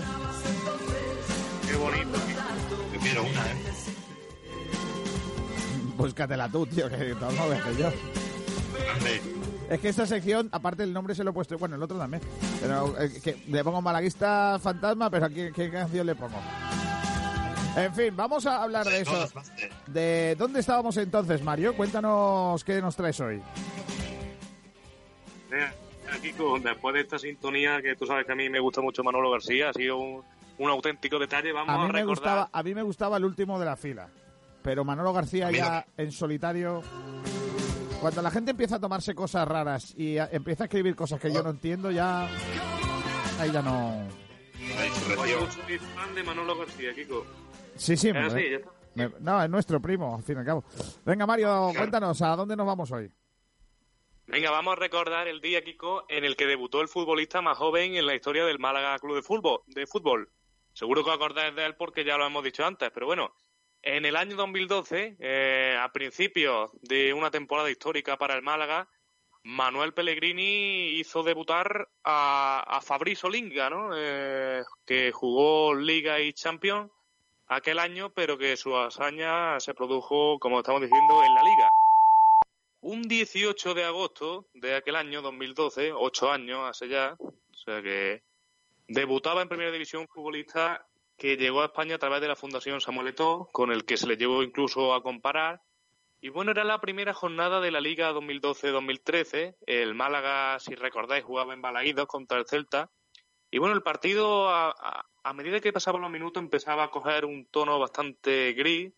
0 a 0 en el marcador. Y bueno, en el minuto 59 se retira del campo Seba Fernández para dar entrada al dorsal 45, Fabriz.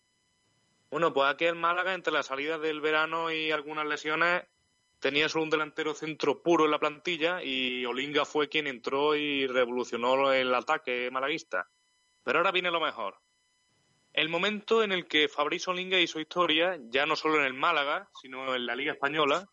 Minuto 83, gana la línea de fondo, buena note, la pone al corazón del área pequeña y ahí Fabriz, Fabriz Olinga, con la rodilla, marca el gol de la victoria y el que le convertía en el futbolista más joven en marcar un gol en la historia de la liga, con tan solo 16 años, 3 meses y 10 días, superando Que así a todavía lo tiene, ¿no? Efectivamente, que superó en ese momento a Muniain del Athletic de Bilbao como el futbolista más precoz en hacer un gol en la liga española. Mm, Una duda, Mario. Has dicho que entró sustituyendo a Buenanote. Ah, no, a No. Seba Fernández, disculpa, vale. Seba vale. Fernández. Buena nota le dio la asistencia a Pedro. Claro, claro, es que metía. Entonces ya está. Esa era mi duda. También metió en Champions contra Panathinaikos en casa. Quiero recordar, ¿no? Sí, sí, marcó, marcó, contra, marcó, marcó en Champions también. Qué maravilla. Pero, pero no fue en fase de grupo, fue en la, en la previa. no, no, fue en la previa, fue en la previa. Fue la previa, Ah, sí. vale, vale, Fue la por previa. eso. Sí, sí, fue la Claro. Eh, mm, te- tengo que contar con esto, es que Fabrizio Linga eh, llega, eh, yo, lo- yo lo, lo vi jugando en el filial muchas veces y en el juvenil, eh, y llega al primer equipo eh, y empieza a jugar y Pellegrini cuando pone a Fabrizio Linga eh, es un mensaje a la plan- a, bueno a la directiva, a- al club en general para decirle necesito un delantero. Con este delantero no podemos competir. Eh, o, solo con ese delantero. Recuerdo que el Málaga había perdido delanteros importantes y luego ya llegó Saviola eh, y tal, pero, pero en ese momento el Málaga no tenía delantero porque el, el único delantero que tenía era Fabriz y el chaval, eh, en cuanto le ficharon los jugadores gordos, vamos a decirle así, para la temporada de Champions, dejó de aparecer en, la, en, la, en las rotaciones y al final se fue cedido. Y ahí empezó su, su triste historia. Claro. Bueno, Kiko, aún así es un juego que se ha consolidado en Bélgica, ¿eh? O sea, no, no tiene tan mala carrera como en un momento se llegó a prever cuando tuvo la primera cesión. Lo primero se fue a Chipre. ¿no? fue a, a Chipre, creo que recordar que fue, ¿no? Sí. Sí, mira, estoy viendo la alineación ahora mismo de, de ese partido que hemos hablado, el del debut, vamos, en, en Balaídos. Y el Málaga es que salió en la alineación sin delantero centro. Arriba pone a Isco y Seba Fernández, pero delantero centro puro, ninguno hasta que entró. Bueno, o sea, Fernández era un, era un segunda punta más bien, no Sí. delantero. Sí, o, o- o el típico jugador que parte desde la banda para adentro, pero tampoco era punta. Claro. Chicos, tengo aquí también otro dato de Olinga. Bueno, más que de Olinga, mm, bueno, venga, lo voy a contar, a ver vosotros qué opináis. Porque. Olinga, Olinga en verdad no es el futbolista más joven debutar en la liga. Sí lo hace en la historia del Málaga, pero hay un futbolista de épocas ya eh, remotas casi, que tiene un récord con menor edad incluso. Eh, es un futbolista del, del Celta de Vigo de finales de los años 30, o sea que imaginaos de dónde viene, ¿no? Que se llamaba Sansón, como el que se peló y, y perdió fuerza, ¿no? Y, y este Sansón debutó solo con 15 años y 255 días. Ya, pero el récord de Fabriz es el más joven en marcar. Claro, pero también sí es su el más joven en debutar en la historia del Málaga. Claro. Pues vamos a sea, tiene doble récord. vamos a buscar al protagonista de tu sección de hoy, eh. Mario, porque está con nosotros Fabriz Olinga desde Bélgica. Hola Fabriz, ¿qué tal? Muy buenas. Hola, muy buenas. Muy bien, gracias a todos y ustedes. Eh, pues nosotros encantados de, de escucharte, de hablar contigo, de saber de ti, aunque me imagino que como en España, eh, encerrado en casa o podéis salir. No, no, no. Nosotros aquí eh, solo podemos correr por la calle para hacer un poco de deporte, pero si, si no, lo demás eh, en casa, ¿no? Está bien. Oye, eh, todo lo que nos cuenta Chesco Gómez, que es nuestro hombre para el fútbol internacional, es que estás absolutamente consolidado en la, Liga Belga, que estás haciendo allí unas muy buenas temporadas. Sí, sí, sí, la verdad que al principio me, ha costado un poco porque he conocido cosas diferentes, ya tenía ya tenía la costumbre de, la vida en España, del fútbol español, llegar a un país como Bélgica que todo era diferente y me costó un poco, pero llevo dos años eh, bien, la verdad. Este año mejor. Bueno, ¿qué recuerdos tienes de, de, de aquellos primeros años tuyos en Málaga, Fabriz? La verdad que lo, lo bonito que he tenido ahí fueron mi debut y, y la previa de la Liga de Campeones, ¿no?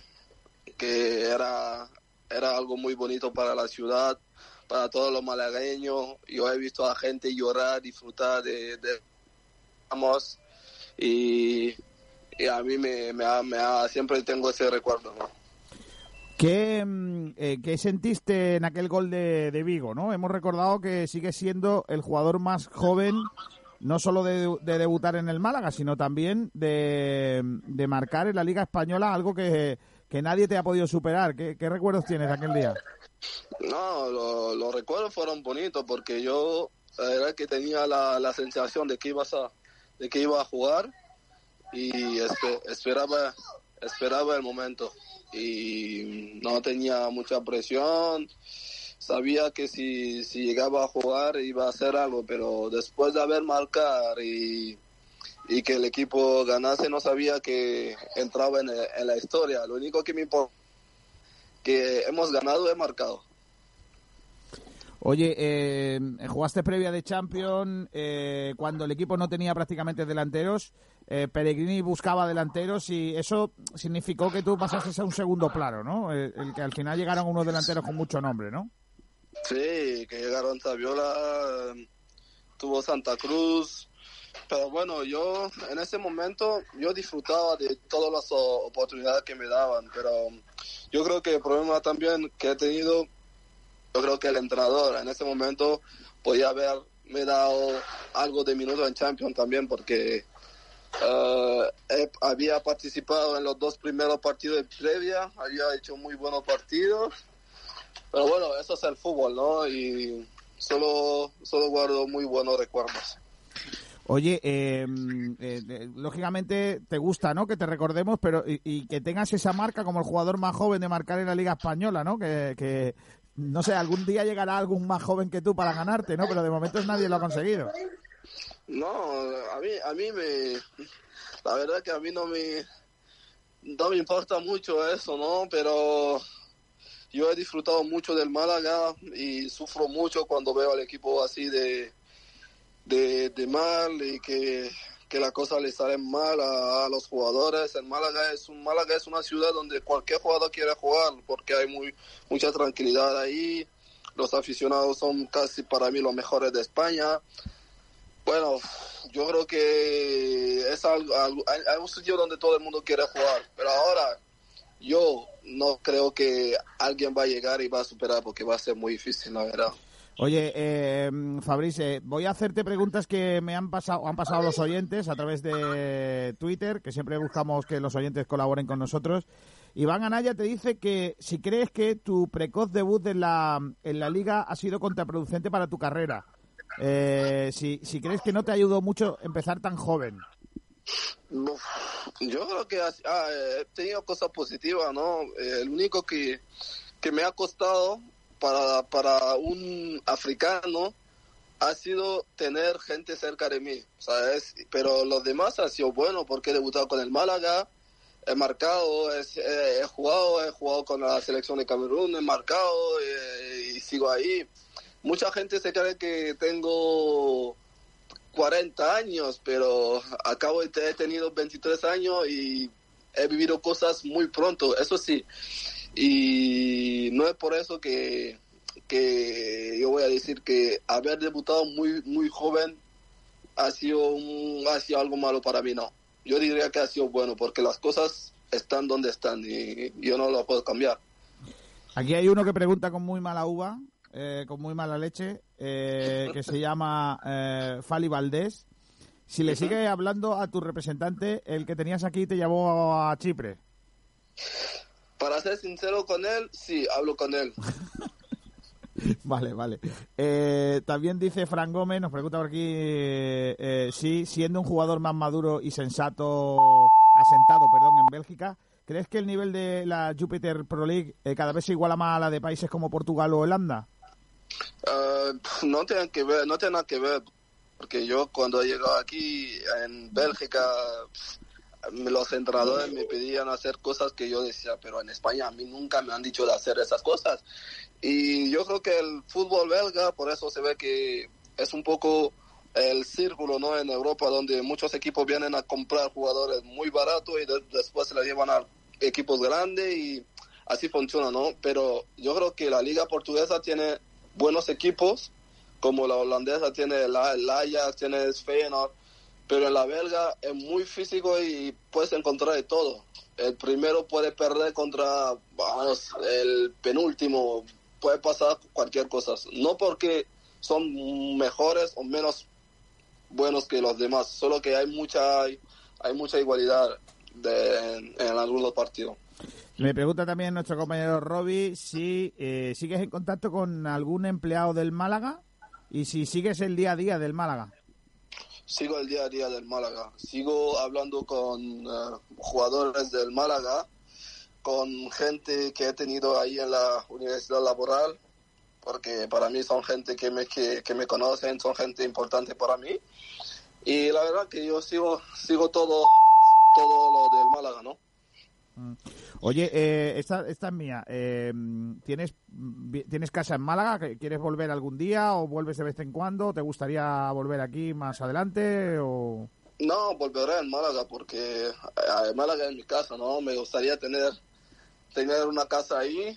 La verdad es que ya estoy aquí en Bélgica, en Francia, pero España y más Málaga es un sitio donde me gustaría estar también. Oye, eh, ¿tú llegaste a conocer al Tani alguna vez? ¿Hablaste con él? Ah, no, he hablado con el... Había uno en ese momento, pero al Tani, al, al Tani mismo no. A lo mejor hablaste con Gabén, ¿no? Con eh, Gabén, ¿no? Que era el que estaba por ahí entonces. Sí, yo creo que debe ser. No sabes dónde está, ¿no? Es que desde entonces no, lo- no, no lo hemos vuelto a ver por aquí. Ha desaparecido. Ha desaparecido, efectivamente. Oye, eh, eh, me imagino que, que con, con el cariño que nosotros nos, nos dirigimos a ti, eh, quiero que mandes también un abrazo muy fuerte a toda esa gente que te está escuchando, que son gente que te siguió en tus arranques aquí en Málaga, y que le mandes un, un abrazo porque estamos todos aquí encerrados en casa, ¿no? Eh, y que y le des ánimos para pasar este confinamiento en casa. No, la verdad es que yo desde, desde Bélgica un abrazo fuerte, les digo que, que se queden en casa, que ese tiempo, que ese tiempo gracias a Dios va a pasar, que cuidemos a nuestra gente y que lo más importante es saber lo que lo que nos está pasando, ¿no? Y cómo hacer las cosas y que uno si se, se tiene que quedar en casa para ayudar a, a uno lo tiene que hacer y así sal- saldremos de, de todo esto. Que lo espero de verdad de corazón que el Málaga cuando todo esto se termina que vuelva a ser un equipo como ha sido. Pues sí, me quedo con todo eso. Fabriz, un abrazo muy fuerte eh, en nombre propio y en nombre de toda la gente de Málaga que te sigue recordando con mucho cariño. Un abrazo muy fuerte, mucha suerte, ¿eh? Un abrazo, un abrazo, gracias. Hasta luego, crack. Pues ahí tenéis, el jugador más joven de debutar en el Málaga en Primera División y el jugador más joven de marcar un gol en Primera División, Fabriz Olinga. Un crack. Eh, yo lo conocí de pequeñito, cuando todavía no había llegado ni siquiera al primer equipo, y era un proyecto de jugador. Cuando llegó al Málaga de la Academia, como ha dicho Mario García, eh, Samuel Eto'o. Y yo creo que sí, aunque él diga que no, yo creo que sí le llegó demasiado pronto, tal, porque tenía, tiene muchas cualidades como futbolista. Y tuvo la suerte, o la mala suerte, porque ya os digo, Fabrizio Olinga, si sale ahora, sería Dios en el Málaga.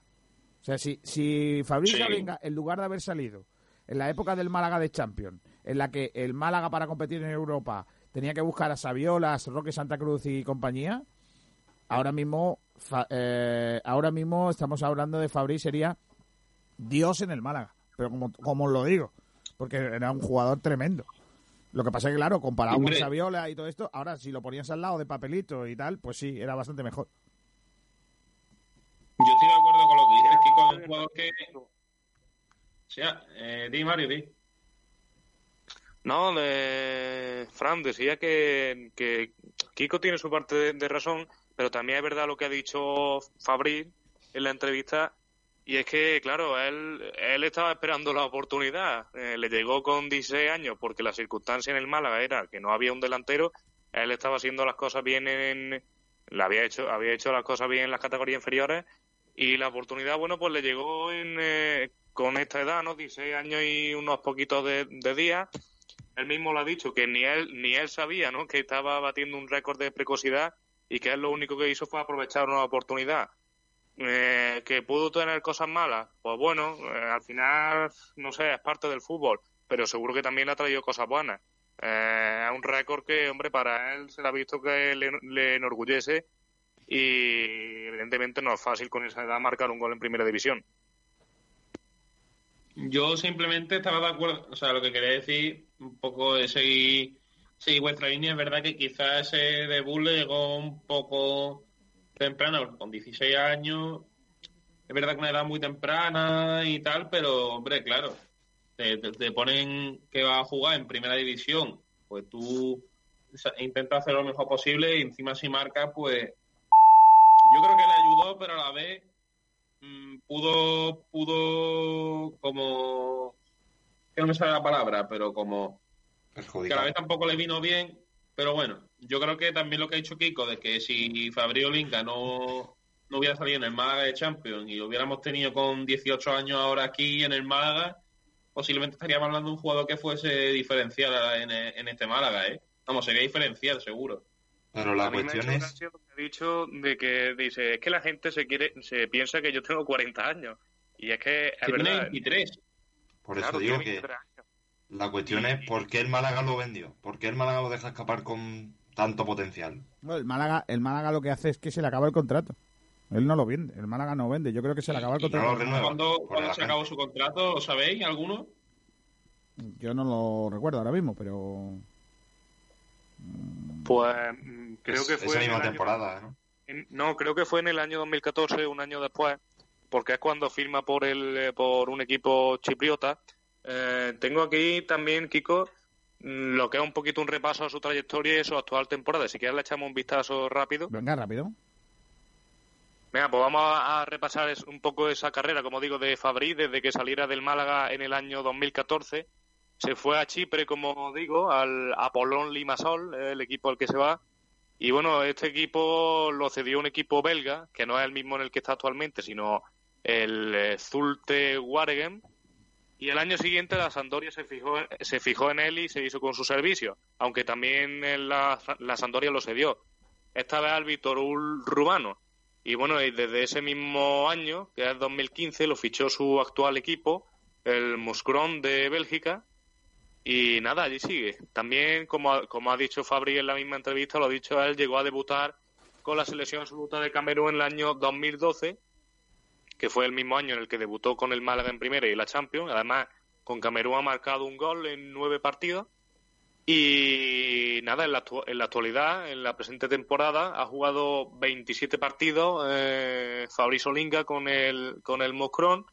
Ha marcado cuatro goles en la Liga Belga y ha dado otras tantas asistencias. Y nada, un futbolista que, que tiene 23 años, como hemos destacado, y un valor de mercado de 600.000 euros. Eh, además, Bularú. en 25 encuentros, eh, que no es poca cosa, y participando él solito, ojo en este dato, en uno de cada cinco goles de su equipo. Tengo que decir que, que, cost- que cuesta ahora mismo 600.000 euros. Sí, ese es su valor de mercado. O sea, el alquiler de dos casas. exactamente, exactamente. Bularú. Tiene Bularú. WhatsApp la cosa. Volarú. O sea, vale lo mismo que Volarú. Madre mía. Sí. Madre mía. ¿Dónde estamos? Un Bularú. Bueno, tampoco vamos a hablar que- de Fabio Olinga como si fuera eh, Pelé. Por cierto, Pelé ha dicho que Cristiano es mejor que Messi, pero que el mejor de los dos es él. Mira, Pelé chuchea ya, Kiko. Yo no le hago ni caso. ¿eh? Hombre, coño, eres- es que, escúchame, que el hombre está mayor, pero también te digo, cuidado con esto, es que si Pelé jugase ahora, igual sí era el mejor del mundo, ¿eh? Hombre, si jugase ahora, yo creo que no se podría pegar ni una carrera. Joder, eh, qué tonto eres. Ay, ay. Tenemos Vinicius. ¡Vinicius! Bueno, ya está. Kiko, te iba a decir, Olinga, que, bueno, con Pelé no lo comparaban, pero sí que lo comparaban con Eto'o, ¿eh? Sí, sí, sí, sí, sí, era el nuevo y todo, claro, claro. Sí, sí. Y también te digo que me ha gustado la pregunta que le has hecho porque eh, se ha dado- eh, él mismo ha querido dejar claro que a él le gusta Málaga, que le gusta el Málaga y yo creo que ha dejado un poco la puerta ahí entreabierta a volver, ¿eh? Joder, es que tiene 23 años, sí. Y estamos hablando de un tío que parece que ha pasado por aquí hace, yo qué sé, 20. Sí, sí. Claro. A ver. Es que es un chaval. Que en verdad fue, es, que fue hace seis años, ¿eh? Claro, es que 6 Bueno, ya años, tenía 16 y 6, 22. Mm, eh, Pues, en fin. Claro. Ahí, ahí- ahí está otra vez Olinga, mira. Porque Olinga tenía perro, ¿no? No es que se han peleado aquí. No. No te escucho, Mario. Por cierto, el, el, el dueño del perro le ha dado una patada. No sé quién ha sido, pero... Adiós. En fin, eh, eso es- Pedrito, eh, vamos, dime otra otra pista, anda. Vamos a publicar. A ver, tengo una pista definitiva ya o una anterior. Coño, Anterior, hombre. Todavía falta, son las 13 y 29. Vale, pues se enfrentó a Aaron Scandel. Esta pista es buena, teniendo en cuenta la corta trayectoria de Aaron. Aaron Escandel. Sí, el, el ex Portero, portero ¿no? del Málaga. Correcto. Madre mía. Y yo estoy buscando ya en internet, o ya hoy hoy sí tengo que tirar de internet, no no sé muy bien por dónde anda. Es que me- me Yo creo que se refiere a alguien joven, por lo que veo, ¿eh? La pista definitiva es brutal. O sea, es que... quiero decirla, pero todavía no. Repásame todas las Yo estoy pistas. investigando en internet porque no caigo ahora mismo tampoco. Repásame todas las pistas. A ver, eh, la primera es que está en activo. Seguimos con que toda su carrera la ha hecho en España, menos un año. Compartió vestuario con Dani Pacheco.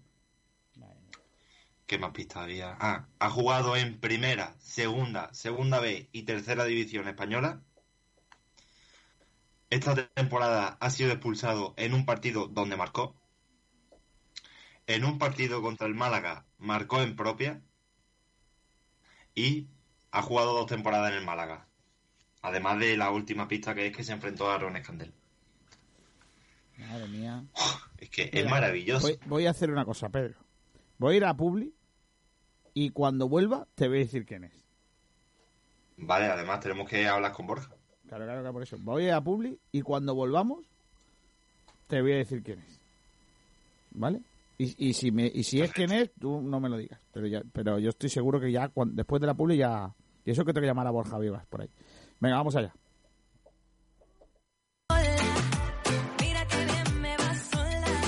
En Rincón de la Victoria se come en la cañita.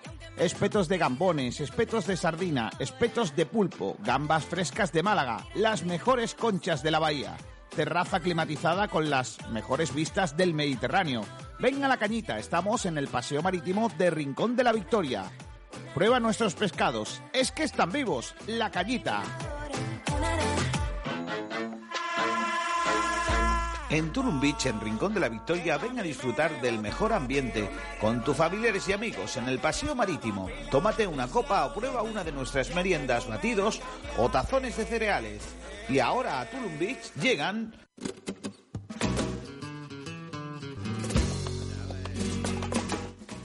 Los Domingos Flamencos. 1 de marzo, Frasco de Pruna. 8 de marzo, Alberto Moreno. 15 de marzo, Natalia Moralo. 22 de marzo, Ana Cabello. 29 de marzo, Antonio Flamenquito. Y apúntatelo, ahora todos los viernes a partir de las 11 de la noche, clases de salsa, bachata y merengue. Tulum Beach, ¿te lo vas a perder? ¡Qué fiesta! ¿Te gustaría conocer un lugar donde descubrir un mundo de sensaciones y placeres en pleno Benalmádena Costa? Masajes Tantra Nuba es tu oasis en la ciudad, donde relajarte y disfrutar de masajes tántricos, profesionales, discretos y de buen gusto. Masajes a cuatro manos para parejas, a hombres y mujeres. Llámanos o contacta vía WhatsApp al 649-808-695. Descúbrenos también en masajestantranuba.es, el lugar donde acabar con tus tensiones. ¿Estás harto de sudar tinta y de pagar de más por tus cartuchos para la fotocopiadora o impresora? Con Imprime Málaga ahorra un 70% en la compra de tus toners o cartuchos para tus impresoras. En Imprime tenemos consumibles de tinta y toners compatibles para más de 15.000 modelos de impresoras. En Imprime Málaga somos distribuidores desde 2007 de cartuchos de tinta, toners y cintas compatibles de impresoras, fotocopiadoras y faxes. Entregan 24 horas y si no quedas satisfecho, le recogemos su pedido gratis. Te lo ponemos así de fácil para que dejes de sudar tinta al recargar tu impresora. Entra en nuestra página inkprime.com, inkprime.com y deja de sudar tinta para recargar tus impresoras.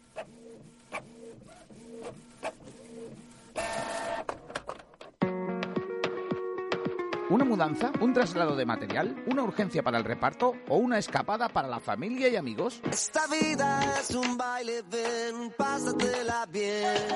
One Furgo, la más amplia gama de furgonetas en alquiler en Málaga. Alquilamos furgonetas de carga equipadas y listas para su uso a profesionales y particulares. Furgonetas desde 3 metros cúbicos hasta 20 metros cúbicos, con y sin trampilla. O furgonetas de 9 plazas. Más información en onefurgo.com o llámanos al 900-876-016. One Furgo. Y que no sea una carga, tu carga. Alaurín de la Torre es el paraíso del deporte. Aquí podrás disfrutar de una amplísima oferta de eventos, más de 350 al año, con más de 60 especialidades deportivas de nivel local, provincial, autonómico, nacional e internacional, desde las más conocidas hasta las menos extendidas. Alaurín de la Torre, un municipio que ofrece instalaciones dignas de una ciudad de 90.000 habitantes. Alaurín de la Torre es deporte. Ven y vívelo con nosotros. Es un mensaje de la Concejalía de Deportes del Ayuntamiento de Alaurín de la Torre. Los jamones embutidos Gómez del Pozo están listos para ti. Te están esperando con el mejor sabor, con todo el aroma y calidad que nos caracteriza. 50 años dedicados a ofrecer la mayor selección en nuestros productos. Hemos aunado la tradición y el buen hacer de los artesanos y la vanguardia de las nuevas tecnologías al servicio de la industria. Jamones, embutidos, quesos y aceites premium de oliva virgen extra. Entra en gómezdelpozo.es y conoce nuestros productos y ofertas. Gómez del Pozo, mete la pata de jamón, pero que sea Gómez del Pozo. Han vuelto las inmobiliarias, pero nosotros nunca nos hemos ido. Inmobiliaria Toré, la responsabilidad de la experiencia nos avala. Inmobiliaria Toré en Avenida Velázquez 31 te ofrece la mejor valoración para tu inmueble y la mayor rentabilidad. Además, ofrecemos servicios paralelos propios como asesoría, gestoría y administración de fincas, lo que nos convierte en una de las mejores opciones a la hora de contratar el mejor servicio inmobiliario. Estamos en Avenida de Velázquez 31 Málaga y motorevelázquez.com.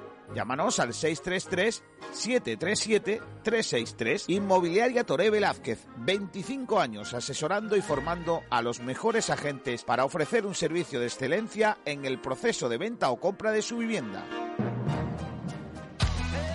Los mejores forjados, rejas, puertas y ventanas y a los mejores precios en talleres metálicos Diego Rodríguez. 30 años al servicio de Málaga y provincia nos avalan. Calidad y servicio con unos precios inigualables. Somos especialistas en ventanas, mamparas de baño y de oficina, rejas, puertas, barandillas. Pídanos presupuestos sin compromiso en los teléfonos 952 30 85 86 o 639 01 18 30. Le esperamos en calle Navia número 21, Polígono San Alberto en la zona de Carlinda. Talleres metálicos Diego Rodríguez. 30 años forjando la mejor empresa especializada en hierros, aluminios, acero inoxidable y PVC de toda Málaga. Bodega La Jareña. Las carnes a la brasa no tienen secretos para nosotros. Bonito es saber que siempre estás ahí. Prueba nuestros filetitos de secreto ibérico y nuestras chuletillas de cordero. Tenemos menús diario a 10 euros, con los mejores sabores y la mayor calidad del mercado. Ven a tapear a la jareña, prueba nuestras típicas roscas y nuestra selección de productos ibéricos, jamón, chacinas y quesos. Bodega La Jareña está en la Plaza de la Constitución, sobre el aparcamiento subterráneo de Rincón de la Victoria. La que rompe. Bueno, vamos a continuar en nuestro programa y lo vamos a hacer hablando de una noticia que ayer, eh, bueno, eh, no por esperada, no fue más eh, o, me- o peor eh, mm, recibida, ¿no? Que es eh, el aplazamiento, al menos hasta 2021, de los Juegos Olímpicos. Aquellos que, como me pasa a mí, somos tan amantes de los Juegos Olímpicos y somos de los que nos enganchamos el primer día y no terminamos hasta y luego vemos la repetición, los Paralímpicos y todo, pues nos da un poco de mal rollo saber que no va a haber este este próximo verano Juegos Olímpicos, pero es verdad que los deportistas en general todos estaban de acuerdo en que no era el momento eh, para, para hacer unos juegos, ni muchísimo menos. Eh, hemos buscado uno de nuestros malagueños olímpicos para hablar con él en el día de hoy, a ver qué le parece esta decisión. Eh, Borja Vivas, hola Borja, ¿qué tal? Muy buenas. ¿Qué tal? Muy buenas. Eh, dos Juegos Olímpicos a tus espaldas. Eh, ¿Cómo ves esta decisión que ha tomado el Comité Olímpico Internacional también junto a la organización de la Olimpiada de Tokio? Bueno, pues creo que no había otra solución posible, ¿no? Es verdad que incluso te diría que se ha tardado un poquito en tomar esa decisión. Yo creo que la, bueno, lo que nos está ocurriendo sobrepasa todos los esquemas que podíamos tener previsto, incluso ya te digo, el tema de la preparación de los Juegos Olímpicos y demás queda en un segundo plano porque yo creo que todo nos está sobrepasando, ¿no? El tema de que haya tantísimos contagios, tantísimas muertes, pues ya te digo, todo queda en un segundo plano, pero bueno, no por eso y profundizando un poco en el tema, ¿no? Al fin y al cabo de lo que se trata, pues bueno, va a alterar bastante la preparación de cualquier deportista, pero mejor esto que, que se cancelen, creo que no había otra opción. Eh, la pregunta que, que cae ahora es eh, si un deportista eh, durante, claro, lleva cuatro años prácticamente preparando esta cita, ¿no? Sobre todo en deportes muy concretos, donde la gran, y, no voy a decir la única cita, pero sí la gran cita en donde mucho de, esa preparación está dirigida a, a ella. Eh, ¿va, ¿Va a significar que veamos registros el año que viene distintos a los habituales cada cuatro años? Porque eh, la preparación sea distinta. Bueno, es cierto que supongo que cada caso es un mundo y como tú bien dices, la preparación de unos Juegos Olímpicos, bueno, no se rige de un año para otro, ni mucho menos, ¿no? Es un cúmulo de circunstancias, pero bueno, de todas maneras yo creo que si al final, el problema que van a tener ahora sobre todo son los entrenadores, ¿no? De cómo, se planificará esta temporada, porque hay que tener en cuenta que aunque efectivamente la gran cita que tú bien comentas son los Juegos Olímpicos, se posponen un año, por lo que lo más sensato sería a lo mejor parar o relajar el entrenamiento para volver a descansar y volver a hacer un pico de forma y llegar bien el año que viene. Mientras tanto, sigue habiendo muchísimas competiciones. Nosotros en el atletismo en concreto, que es mi deporte, bueno, hay un campeonato de Europa que por ahora se mantiene, que es en agosto, lo cual te hace pensar de seguir entrenando para llegar bien ahí.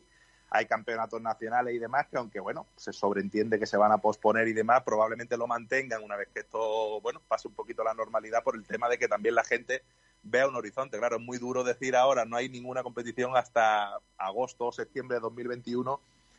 Es muy duro, con lo cual la gente, es lo que te decía, ¿no? Que la decisión ha sido un poquito tarde, pero al final también transmite un poco de tranquilidad para que todos podamos empezar a planificar y ver qué hacemos. En mi caso en concreto, pues si te soy sincero, todavía no he podido ni hablar con mi entrenador muy bien y ya, no sé, para decidir cómo se va a enfocar esto, porque como te digo, el resto de competiciones siguen vigentes, así que estamos un poco en un limbo. Pero que quede claro que teniendo lo que tenemos ahora mismo en el mundo creado, esto tiene que pasar a un segundo plano, pero bueno, Ya. hay que Eh, también pensar en uno mismo. ¿Cómo te lo estás montando para entrenar?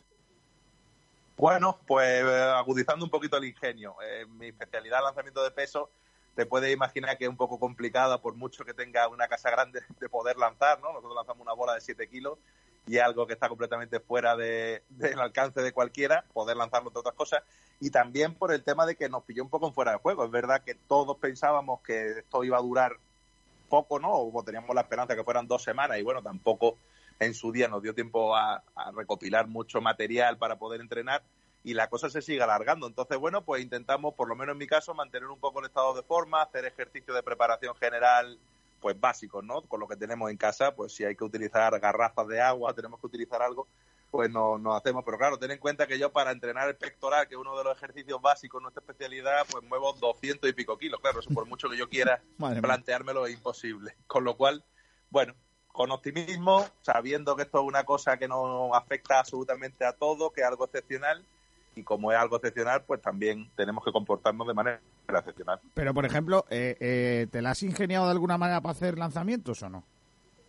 No, imposible. Imposible. Lo único que se me había ocurrido, pero claro, no dispongo del material, porque esa otra, estamos en el limbo de que en esta situación, pues no me parece tampoco muy sensato el, hacer pedidos, ¿no? Pues no sé, las típicas plataformas de, de compra online que se puede hacer de material, porque al fin y al cabo también estamos poniendo a gente expuesta Claro, claro. a un problema. No sé, es que estamos en una situación ahí que no sabe uno cómo actuar, porque tampoco queremos perjudicar a nadie por pensar en nosotros. Pero bueno, los lanzamientos sí que existen, los balones medicinales que se llaman, son balones grandes de goma con diferentes pesos, que sí que podría hacerme pues mantener un poco ese estado de forma, pero como te digo ahora mismo es que todo nos desborda. Ni sé si hacer eso, se barajaba la opción de que a lo mejor en los primeros 15 días, lo cual ya no va a ser, ¿no? Del estado de alarma, que a lo mejor se le iban a conceder ciertos permisos a algunos deportistas, si bien no para entrenar, por lo menos en mi caso para que pudiéramos coger material. Pero ya te digo que es que me cuesta mucho pensar en mí mismo ahora mismo Ya. con todo lo que hay. No sé, como que Eh, no- ahora mismo, por ejemplo, hemos entrevistado a Fabrice Olinga, que está el tío en Bélgica, y nos contaba que él sí está encerrado en casa, pero le dejan salir a correr.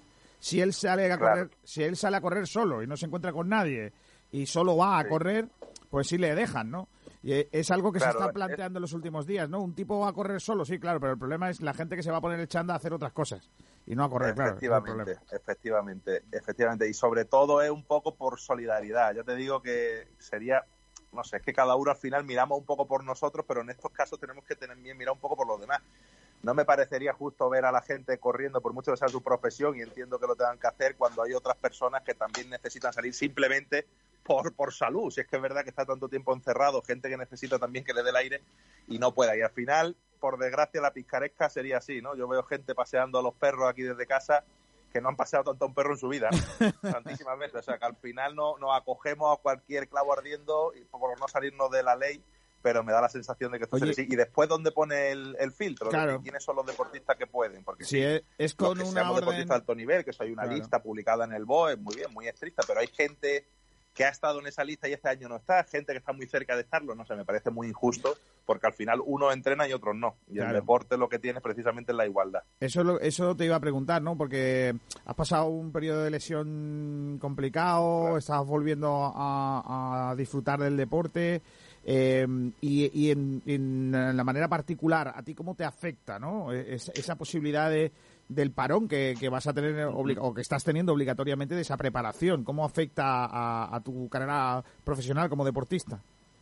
Claro, pues mira, una de las cosas que me ha enseñado precisamente este periodo de lesión y de pasarlo mal y de ver el futuro muy negro, ¿no? Y de no poder volver, que ha sido básicamente un año, pues ahora mismo lo que me hace precisamente ser optimista en ese aspecto, ¿no? Si he sido capaz de, después de un año con dolores, con operaciones, sin poder hacer nada forzosamente porque me dolía y no podía, fui capaz de recuperar esa forma o de recuperar esa ilusión, que deben ser un mes o dos meses lo que tengamos que estar encerrados. Pues nada, entonces yo me lo intento tomar con filosofía, buscar la parte positiva, aunque tenga poca, desde luego, pero ya te digo, esto también hace al final que de cosas que completamente estábamos, no sé, pasábamos de ellas. En mi caso yo soy padre de dos, de dos niñas pequeñas, una niña con tres años y medio y otra con un año y poco, pues el poder disfrutar de ellas 24 horas, ¿eh? parece una tontería y cuando estábamos en la rutina, pues estabas deseando que fueran al colegio, de verla un ratito y demás, ¿no? Ahora por obligación que tenemos que estar y tenemos que ser consecuentes y ahora cuando se valora el trabajo de los profesores y demás que hacen con los niños, puede disfrutar de esa, de esa parte. Yo creo que al final esto nos va a afectar a todos y sinceramente lo que pienso es que al final esta temporada, pues no es que sea en blanco, pero sí que es cierto que creo que mantendrán, por lo que te decía al principio, las competiciones a nivel nacional, así a lo mejor un poco, un poco de menos importancia, obviando los campeonatos internacionales, pero que se celebre un campeonato de España, aunque sea en octubre, pues también tiene su motivación. Supongo que la gente, aunque entrena a un nivel más bajito, pues podrán y después darán un margen para que todos, pues no sé, no haya competiciones mínimo desde que acabe la cuarentena, pues un mes para que podamos coger las marcas al final será lo de menos, porque ya te digo, si no tienes que hacer una buena marca para ir a una Olimpiada o a unos europeos, pues también te centra en otra cosa al final, intentar conseguir la medalla, disfrutarlo, no sé. Yo supongo que también esto lo hablo de, la experiencia de veterano ya, de llevar tantos años entrenando y que lo veo así, con ese optimismo. Lo que es duro es para la gente joven, pues que tiene mucha ilusión, mucha ganas, mucha fuerza, pero bueno, supongo que también ellos son precisamente por tener esas ganas y esa fuerza los primeros que van a salir adelante en esta situación. Bueno, que eh, son dos meses en nuestra vida. Oye, eh, Borja, tenemos esta sección de, de, mm, eh, de deportistas encerrados, ¿no? que estáis ahí confinados como todos. Eh, ¿Cómo haces para matar el tiempo?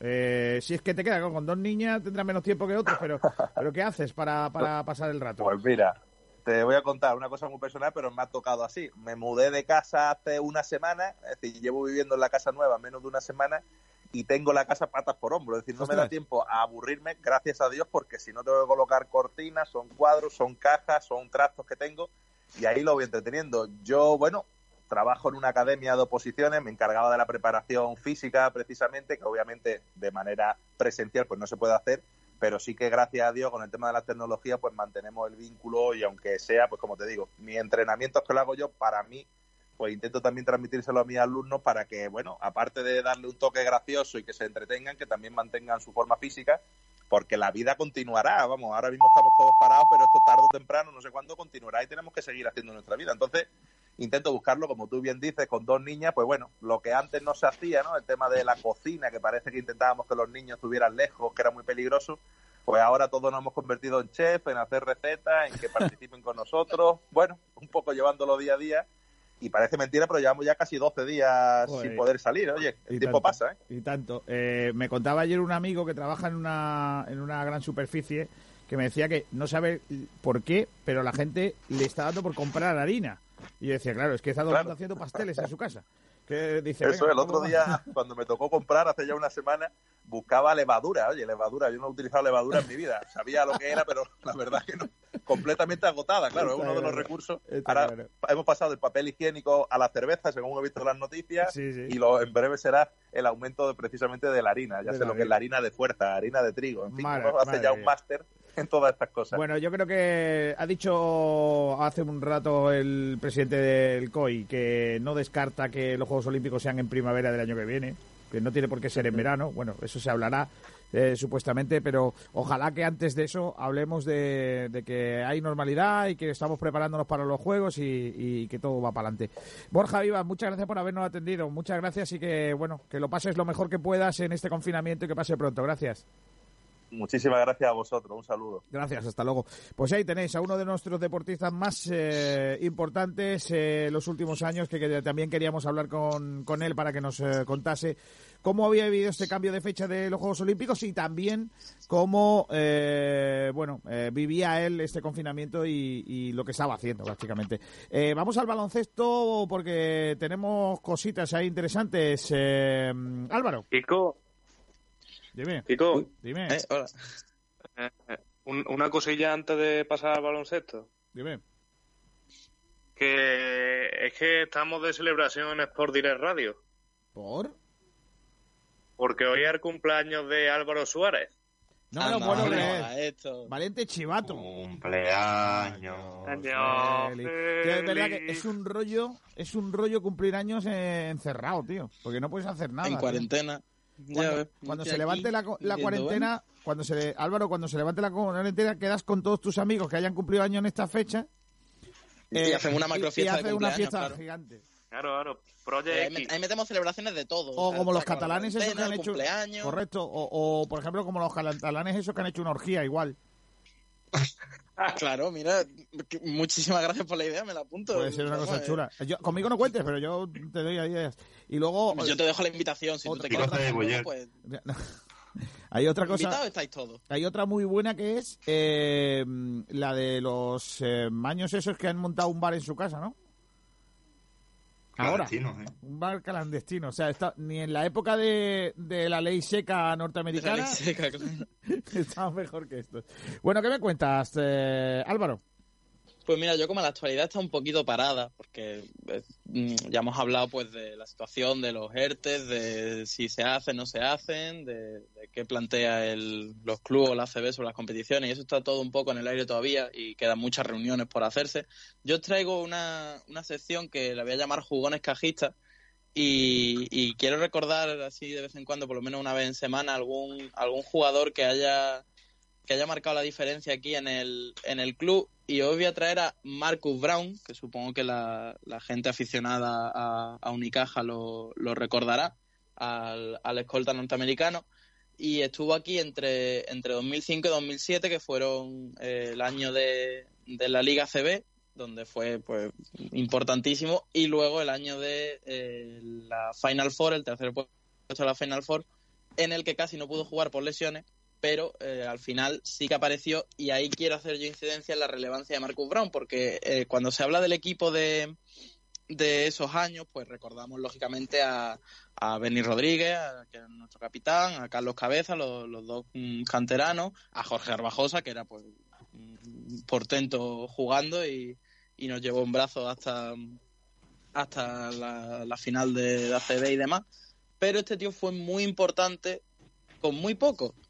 Entonces, yo quiero hacer un repaso de, de lo que fueron sus dos temporadas aquí en, en Málaga y quiero empezar, me voy muy atrás, me voy hasta, hasta el año 2000 cuando Unicaja juega la final de la Copa Korak contra el Limoges, eh, la, la final de la Copa Korak que perdemos porque al año siguiente eh, volveríamos y, y sí ganaríamos el título. Y es precisamente Marcus Brown el que nos mantiene alejado de ese primer título como, como entidad porque anota 31 puntos en las filas del Limos en, el partido de casa y 18 eh, aquí en Ciudad Jardín en Málaga para, para darle el título a, los a los franceses. O sea que ese es nuestro primer contacto con un jugador que luego sería tan importante con, con nosotros. Y luego ya en 2005 eh, hay unas circunstancias muy extrañas en su fichaje porque en principio nosotros no teníamos intención de fichar a Marcus Brown. Nosotros íbamos a por un escolta, otro escolta de mm, europeo que era eh, Trajan Landon, otro jugador norteamericano que destacó bastante en Europa y teníamos un precontrato firmado desde febrero de, de 2006, no, de 2005, perdón. Y mm, entonces eh, es cuando el CSK, el equipo al que pertenecía en aquel momento Marcus Brown, decide eh, pues entrar a la puja y, ofrecer dinero por él cuando Landon ya tenía firmado el, el contrato con nosotros.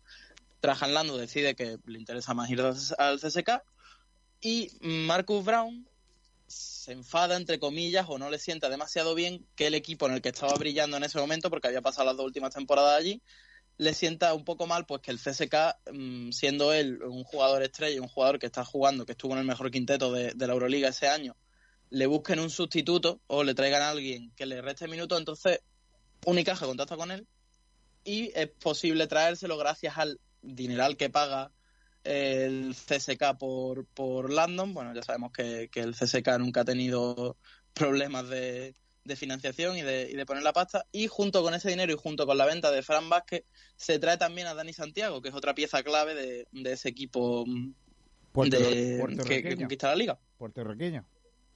Exacto, el puertorriqueño. Entonces ya se pone a las órdenes de Sergio Scariolo, tanto Dani Santiago como, como Marcus Brown, y, y ahí es cuando explota eh, Marcus Brown. Es eh, el único jugador de Unicaja que tiene 23 partidos de más de 15 puntos en una sola temporada. Hizo, o sea, es como, pues si la liga, pues una liga regular es como si el 70% de los partidos mete eh, pues más de 15 puntos, ¿no? Era un, un portento anotador. Y eh, yo todo el mundo, con todo el mundo que ha hablado acerca de Marcus Brown, siempre me, me resalta que era un tío que no, no hacía demasiado ruido, no era un jugador que, que mm, todo el mundo notara o que fuera muy, eh, muy de highlights, pero era un tío que sin darte cuenta, a lo mejor mirabas el marcador a- hacia el final del partido y tú no te habías dado cuenta, pero él te había metido 15 o 20 puntos y te había solucionado el partido él solo. Y luego otra cualidad que tenía él, que destacaba mucho eh, Escariolo, incluso lo ponía al nivel de la talla de jugadores como Navarro, Gasol o, o y era su, su dureza mental y su capacidad para, para ser efectivo en los últimos minutos del partido.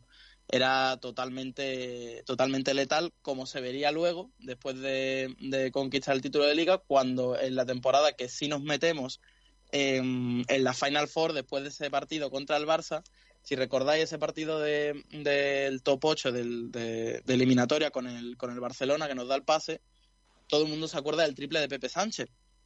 Lógicamente fue un momentazo en el, en el Carpena que, que nos puso, bueno, yo era muy pequeño, pero a toda la gente que estuvo allí eh, la, la puso en pie.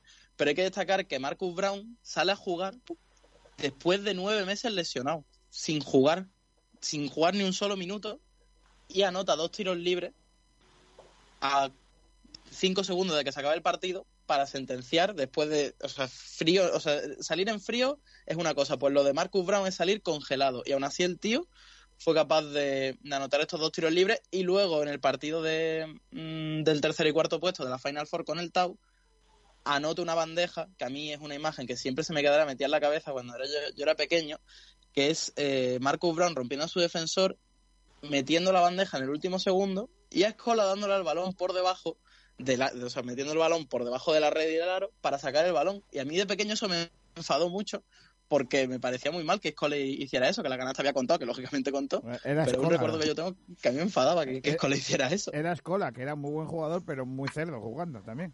Sí, tenía pues sus cositas de, de argentino, ¿no? Ya si, Bueno, a ver si- si todos los si no están atrás. No, porque yo conozco este argentinos mundial, que no son uf. así. Que, que digo que yo Tiene- conozco argentinos que no son así. Tomás Medina, ¿qué tal? Muy buenas. Hola, buenas tardes, Kiko y Álvaro. Hoy estamos recordando, estamos recordando a un grande como Marcus Brown. Eh, ¿Cómo lo recuerdas tú? Pues mira, yo el primer recuerdo que me ha venido no ha sido precisamente de Marcus Brown, fue de otro grande que marcó también una época, un, un ala pivo que tuvimos que se llamaba Ricky Brown. Ya después cuando Álvaro ha, ha ido desglosando, ya sí me he ido a ver a Marcus Brown, que bueno, pues yo creo que la imagen que podemos tener tanto los más veteranos como los que lo vieron jugar, bueno, pues esa, esa final de partido cuando creo que conseguimos el título de liga y se van prácticamente eh, delante de la mesa de anotación del partido él y Santiago los dos se arrodillan y los dos bueno pues poco menos que rezan el Jesucito de mi vida dando gracias por el, título conseguido. Eh, es una, una imagen tanto curiosa dentro de un mundo, bueno, pues que en el, en el deporte y, en el baloncesto, pues no se dan estas cosas, aunque como en todos lados supersticiosos tenemos a patas y haciendo cosas de todas maneras, pero que a mí lo que me llamó la atención fue, bueno, pues no eso de el saltar, coger al abuelo que por aquel entonces estaba en pleno apogeo y mantearlo ni cosas de eso, sino el detalle de ello fue arrodillarse, eh, una rodilla en tierra, la otra flexionar y mm, dando gracias a Dios por haber ganado el título. La Eh, verdad que a mí me sorprendió un poquito. Os pregunto a los dos y a Chesco también, que, que sabe de esto, a- bueno, a todos, a los que queráis. Eh, ¿Creéis que en Unicaja, desde que se fue Pepe y Marcus Brown, no hay nadie que de verdad se juegue el último triple con la eh, con la posibilidad de ganar el partido? O sea, no, no tenemos ese, ese tío que no vaya a fallar. fue llamar en mí en su momento, pero aparte de, de ese pequeño inciso de llamar, yo diría que con tanta fiabilidad como la que te da un tío como Marcus Brown o como la caza que tenía Pepe Sánchez o Carlos Cabeza, que también era un tío que eh, respondía en, en momentos calientes, yo creo que no, que no ha habido nadie de ese, de ese perfil. Discrepo brevemente, y digo lo de brevemente porque estuvo con nosotros. Yo quizás me tenía otro jugador. Espera, Checo, espera, que va Tomás, ahora vas tú. Dale, dale, Tomás. Eh, Yo creo que tuvimos una temporada en la que tuvimos un jugador exactamente igual. Lo que pasa que después, sin entenderlo mucho, lo dejamos escapar y fue Kyle Fox, que ganó un montón de, de partidos esa temporada, por lo menos dos, tres o cuatro, eh, consiguiendo el triple o la canasta ganadora en el último segundo. Eh, ha sido quizás otro punto y aparte dentro de los, de los hombres determinantes. Y bueno, pues mm, eh, a mí este año como base me encanta el último que hemos que hemos fichado, eh, Mekel, eh, Gal Mekel, que es un base estilo Pepe Sánchez, que cuando tiene que meterle a la mete y cuando tiene que darte una asistencia y hace bueno a sus compañeros lo hace. Eh, Chesco. Es que yo iba a hablar de justamente. O sea, que tú también crees A que Kyle, lo de Kyle Fox. Eh, A ver, Álvaro, a ti se te había olvidado Kyle.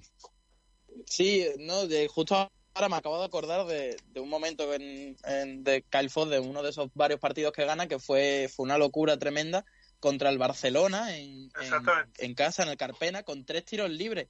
O sea, con la, la última décima, Kyle Fox se levanta, le hace la, le hacen la falta y le concede los tres tiros libres y el tío los mete los tres a sangre fría. Creo que tiró, no sé si él solo tiró mm, 20 tiros libres o, o algo así. Recibió Algo así fue, sí.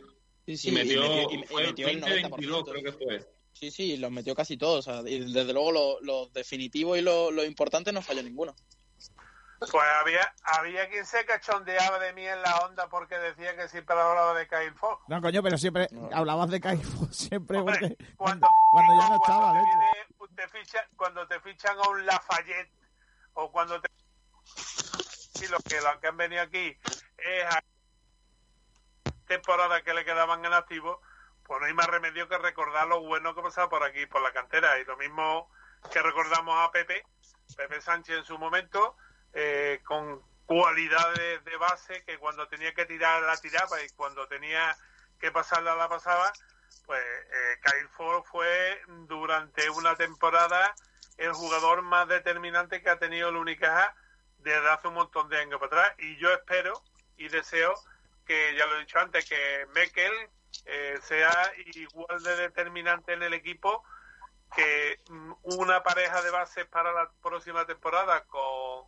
con Mekel y Alberto Díaz eh, puede ser muy muy muy muy interesante para el Unicaja para intentar bueno pues esa eterna historia que tenemos de volver a la Euroliga Bueno, ya es que eso yo creo que son palabras mayores. Te voy a pedir un- una cosa, Álvaro, que no es tan complicada. Eh, intentar tener un día a Pepe Sánchez. Pues mira, se puede mirar. Se, se puede gestionar y claro, si, si podemos lo, lo traemos, a ver si, si habla con nosotros y podemos Ya que con estamos, un ya que estamos buscando sobre- ex deportistas, ex futbolistas, etcétera, pues Pepe Sánchez no sería mala idea, ¿eh? Pero nada, buscaré la manera de contactar con él. Buen jugador, Si- ¿eh? Buen si jugador. consigo... Si he encontrado yo a... Con Carlos Cabezas, ¿no? Podría ser también. Hombre, Carlos Carlos, Cabezas también. el día que esté Carlos, que, que a Tomás le damos de vacaciones, ¿no, Tomás? No, no, a ver si me entiende. Yo problemas con Carlos Cabeza no he tenido jamás. O sea, con Carlos Cabeza como persona y como jugador al revés. Para mí un- una persona que me merece los mismos respetos que otros muchos jugadores que han pasado de la cantera, como Benny, como eh, eh, el mismo Alberto y demás. Yo si he tenido algún problema ha sido con familiares suyos, no voy a entrar tampoco en decir con quién, pero ha sido con su padre y no lo es que y no es que yo haya tenido problemas, sino que esas personas, bueno, pues han tenido problemas conmigo sin yo saber por qué. Bueno, pues nada. Eh, Yo, eh, Kiko, una cosilla, que el, igual para, para la web, no sé si para esta semana, pero igual para la semana que viene, puede que tengamos una entrevista en radio, no creo, pero para la web sí tendremos una entrevista con, con Sergei Vasco, probablemente. Ah, mira qué bien. Otro mítico de, de Unicaja. Ese Lo sí voy que- adelantando. a ver ese- si- Ese sí que era bueno, ¿eh? Otro anotador determinante que hizo toda una época y que desde luego el club lo dejó ir de muy mala manera. En fin, eh, mañana hablamos de más baloncesto. Adiós, Tomás, hasta mañana. Hasta mañana si Dios quiere. Adiós, campeón. Eh, muy rápido, Chesco. Mañana o el próximo día recuperamos tu sección de fútbol internacional, ¿vale? Que hoy se nos ha echado el tema el tiempo, ¿vale? Vale. Eh, vamos rápidamente a qué nos recom- o qué recomendáis. Mario, empiezas tú. Bueno, yo recomiendo unos, unos juegos en familia, porque ayer pasé un rato bastante agradable jugando con mis padres y con mi hermana al, al, al bingo. ¿Al bingo? Y la verdad que, que para jugar en familia es divertido y, Vale. y se lo recomiendo a la gente también por eso, ¿no? Para que para que aproveche y disfrute de la familia que también está muy bien y a veces te- no lo ¿a, valoramos. a ti te gusta cantar la bolilla o no? Mm, se lo dejo a mi madre y a mi hermana, Kiko. Yo soy más de, de llevarme los premios. Ajá, es que a mí me encanta cantar las bolillas, porque yo las he cantado así, por ejemplo, si te digo el gancho trapero, ¿qué número es? Yo qué sé. El gancho trapero es el 7. ¿Por qué? Yo qué sé, pues igual, el gancho trapero, el 7 tiene forma de gancho, por gancho trapero. Eh, pues, bueno, el niña bonita Yo- ya lo sabe. Soy más de de rimar con, los, con los números. Ese también, sí, sí, jugar con Y rimas ese, también. pues, y vete, ¿no? Por ejemplo, eh, la edad de Cristo, que es el 33, Claro, o el número de Valentino, que es el 46. o- también. Eh, yo, el, el año, eh, por ejemplo, el más viejo del, del lugar. No, el, el más viejo, ¿cómo era? El más viejo de. No me acuerdo, el más viejo de no sé qué, el, el 90, que es el último. Y así, así todo el rato, todos los números tienen un porqué. Entonces yo me gusta contarlo así, pero hay un momento en el que ya, si hay niños y eso de la familia, me dice, mi madre siempre es la que dice, niño, cántalo para todo el mundo, ¿eh? Claro, claro, claro. Es verdad que es verdad que hay gente que se pierde, que se pierde. En fin. Eh, ¿qué, más, ¿Qué nos recomiendas tú, Sergi? Yo sigo con Netflix, os recomiendo una serie que se llama Los asesinatos del Valhalla. Los asesinatos del Valhalla. ¿De qué va? De asesinatos en un antiguo Valhalla. que se llama el Valhalla. ¿Es de, Y es de miedo? está chula. ¿Es de miedo? Es de suspense. Eh, un- estar un poco tenso viéndola. Como Víctor Sánchez, ¿no? Más o menos. Vale. Eh, Pedrito, dos cosas. Una, ¿ha adivinado alguien el jugador? Eh, no, de momento no, ni, ni siquiera Néstor, que está intentando sacármelo con alguna pista más. Está- teniendo ayuda, así que no, de momento ¿Me, no hay me nada. das la definitiva? Sí, claro, la he puesto ya en redes. Venga. Es que este jugador se ha pasado más tiempo en la enfermería que en el campo. Ya está, es que. Con eso ya se debería adivinar. Más tiempo en la enfermería que en el campo. Vamos a hilando con las otras pistas. Por ejemplo, están activos, toda la carrera en España menos un año. Coincidió con Pacheco. En fin, Sergio se Sánchez. enfrentó. No, Eh, más tiempo en la, en la... Dime, dime en el Málaga... Puede ser. ¿Puedo decir uno? Venga, dilo, dilo. ¿Es Álvaro Vadillo? No, porque no ha jugado en el Málaga. yo no están en Málaga, hombre. Tiene que ser un Ah, bueno, jugador es que verdad, en el que Vadillo no Málaga. juega en el Málaga, joder. Sí, yo también. Un jugador que no jugaba mucho porque estaba siempre lesionado. Es que. nah, Madre y claro, mía. ha jugado en primera, segunda, segunda vez y tercera. Madre mía. Tiene que ser un canterano. cuando, cuando lo diga vaya a decir, madre mía. Tiene que ser un canterano. Tiene que ser un canterano. no sé. Y que se ha metido un gol en propia puerta y un gol este año. Y expulsado. Es que he buscado esos datos muy mal los compañeros de que llaman estadísticas. Que no hay ninguna página en donde vengan todos los goleadores de primera. Solo vienen los 50 primeros. Bueno, o lo desvelo ya o qué. Sí, por favor. No, no, no, no. Que no, ¿por qué? Hombre, que son las dos y Ya- casi. ya tenemos que ir a comer. Claro. Hombre, hasta mañana podemos estar. No, Hasta no que tiene gracia. No tiene gracia, lo suyo es que, que lo diga. ¿Quién, quién era? La primera vez que, que no se va a acertar, ¿eh? Dios. José Manuel Casado. Ostras, tío. Qué difícil, macho. Qué capullo. Esta temporada está en el, pero no. Pues lo he en antes y no me salía. ¿Por qué? ¿Pero Casado ha marcado este año? Sí, sí, en el Coria Fútbol Club en tercera. En el Coria, no expulsado. Venga, hombre, venga. En el Coria. Venga ya. Se marcó en propia contra el Málaga, efectivamente. Eh, creo que no, he perdido el equipo. Eh, Contra- con el, tenía con ahí, el Almería. Con la el, página, con el Almería fue. con Almería.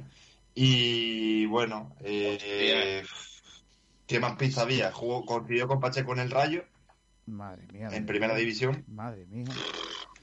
Y Vaya. tuvo, tuvo dos temporadas en el Málaga. Pero bueno, eso está bien. Eso está bien. Nos ha tenido un rato entretenido que era un poco la idea. No.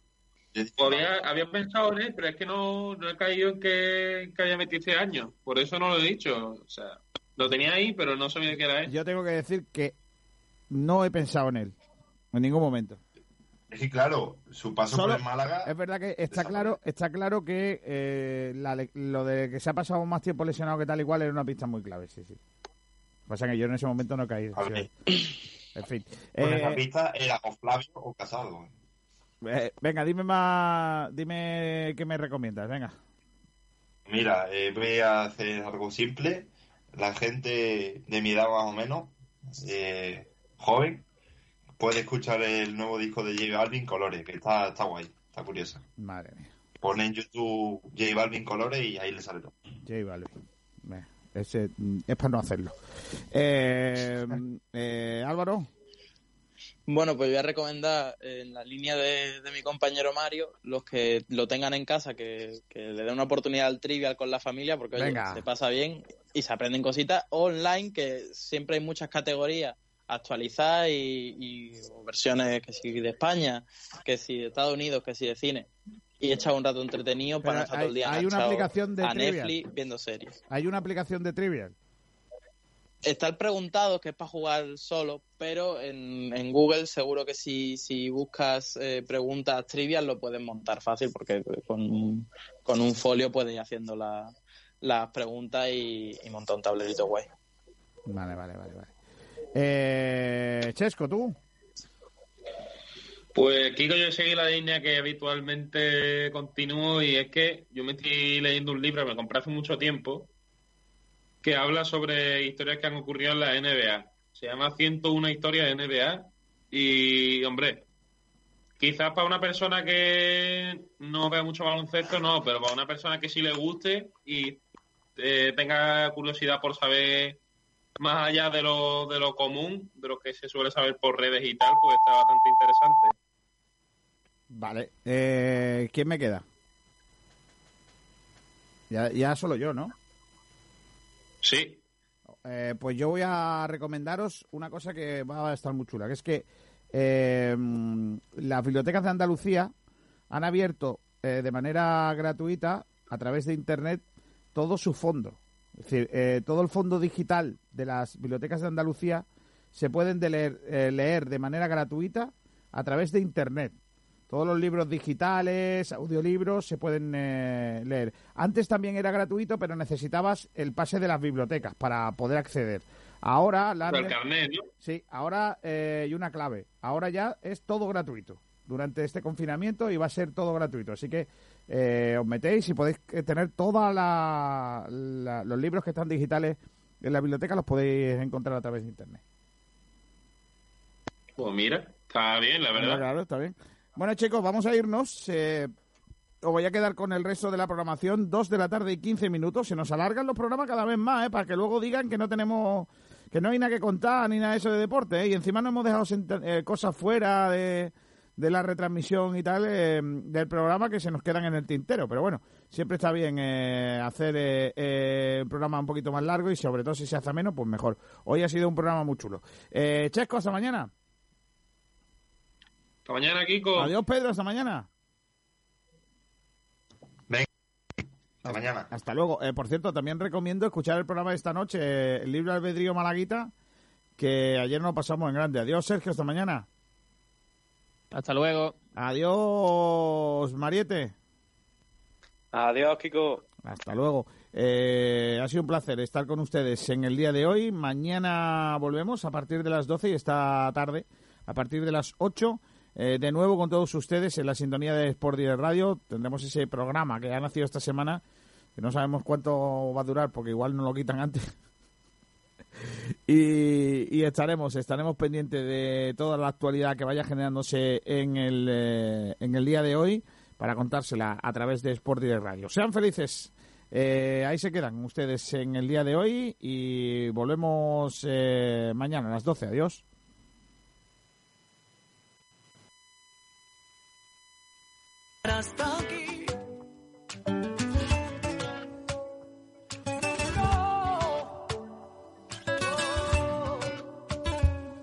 Si tú supieras lo que siento, volarías como el viento hasta llegar hasta aquí. Y no estarías ahí sin mí.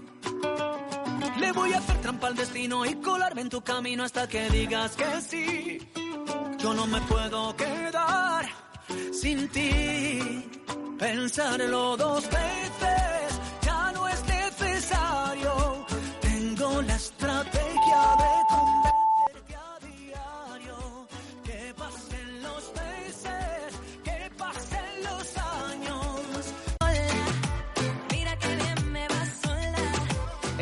de la Victoria se come en la cañita. Espetos de gambones, espetos de sardina, espetos de pulpo, gambas frescas de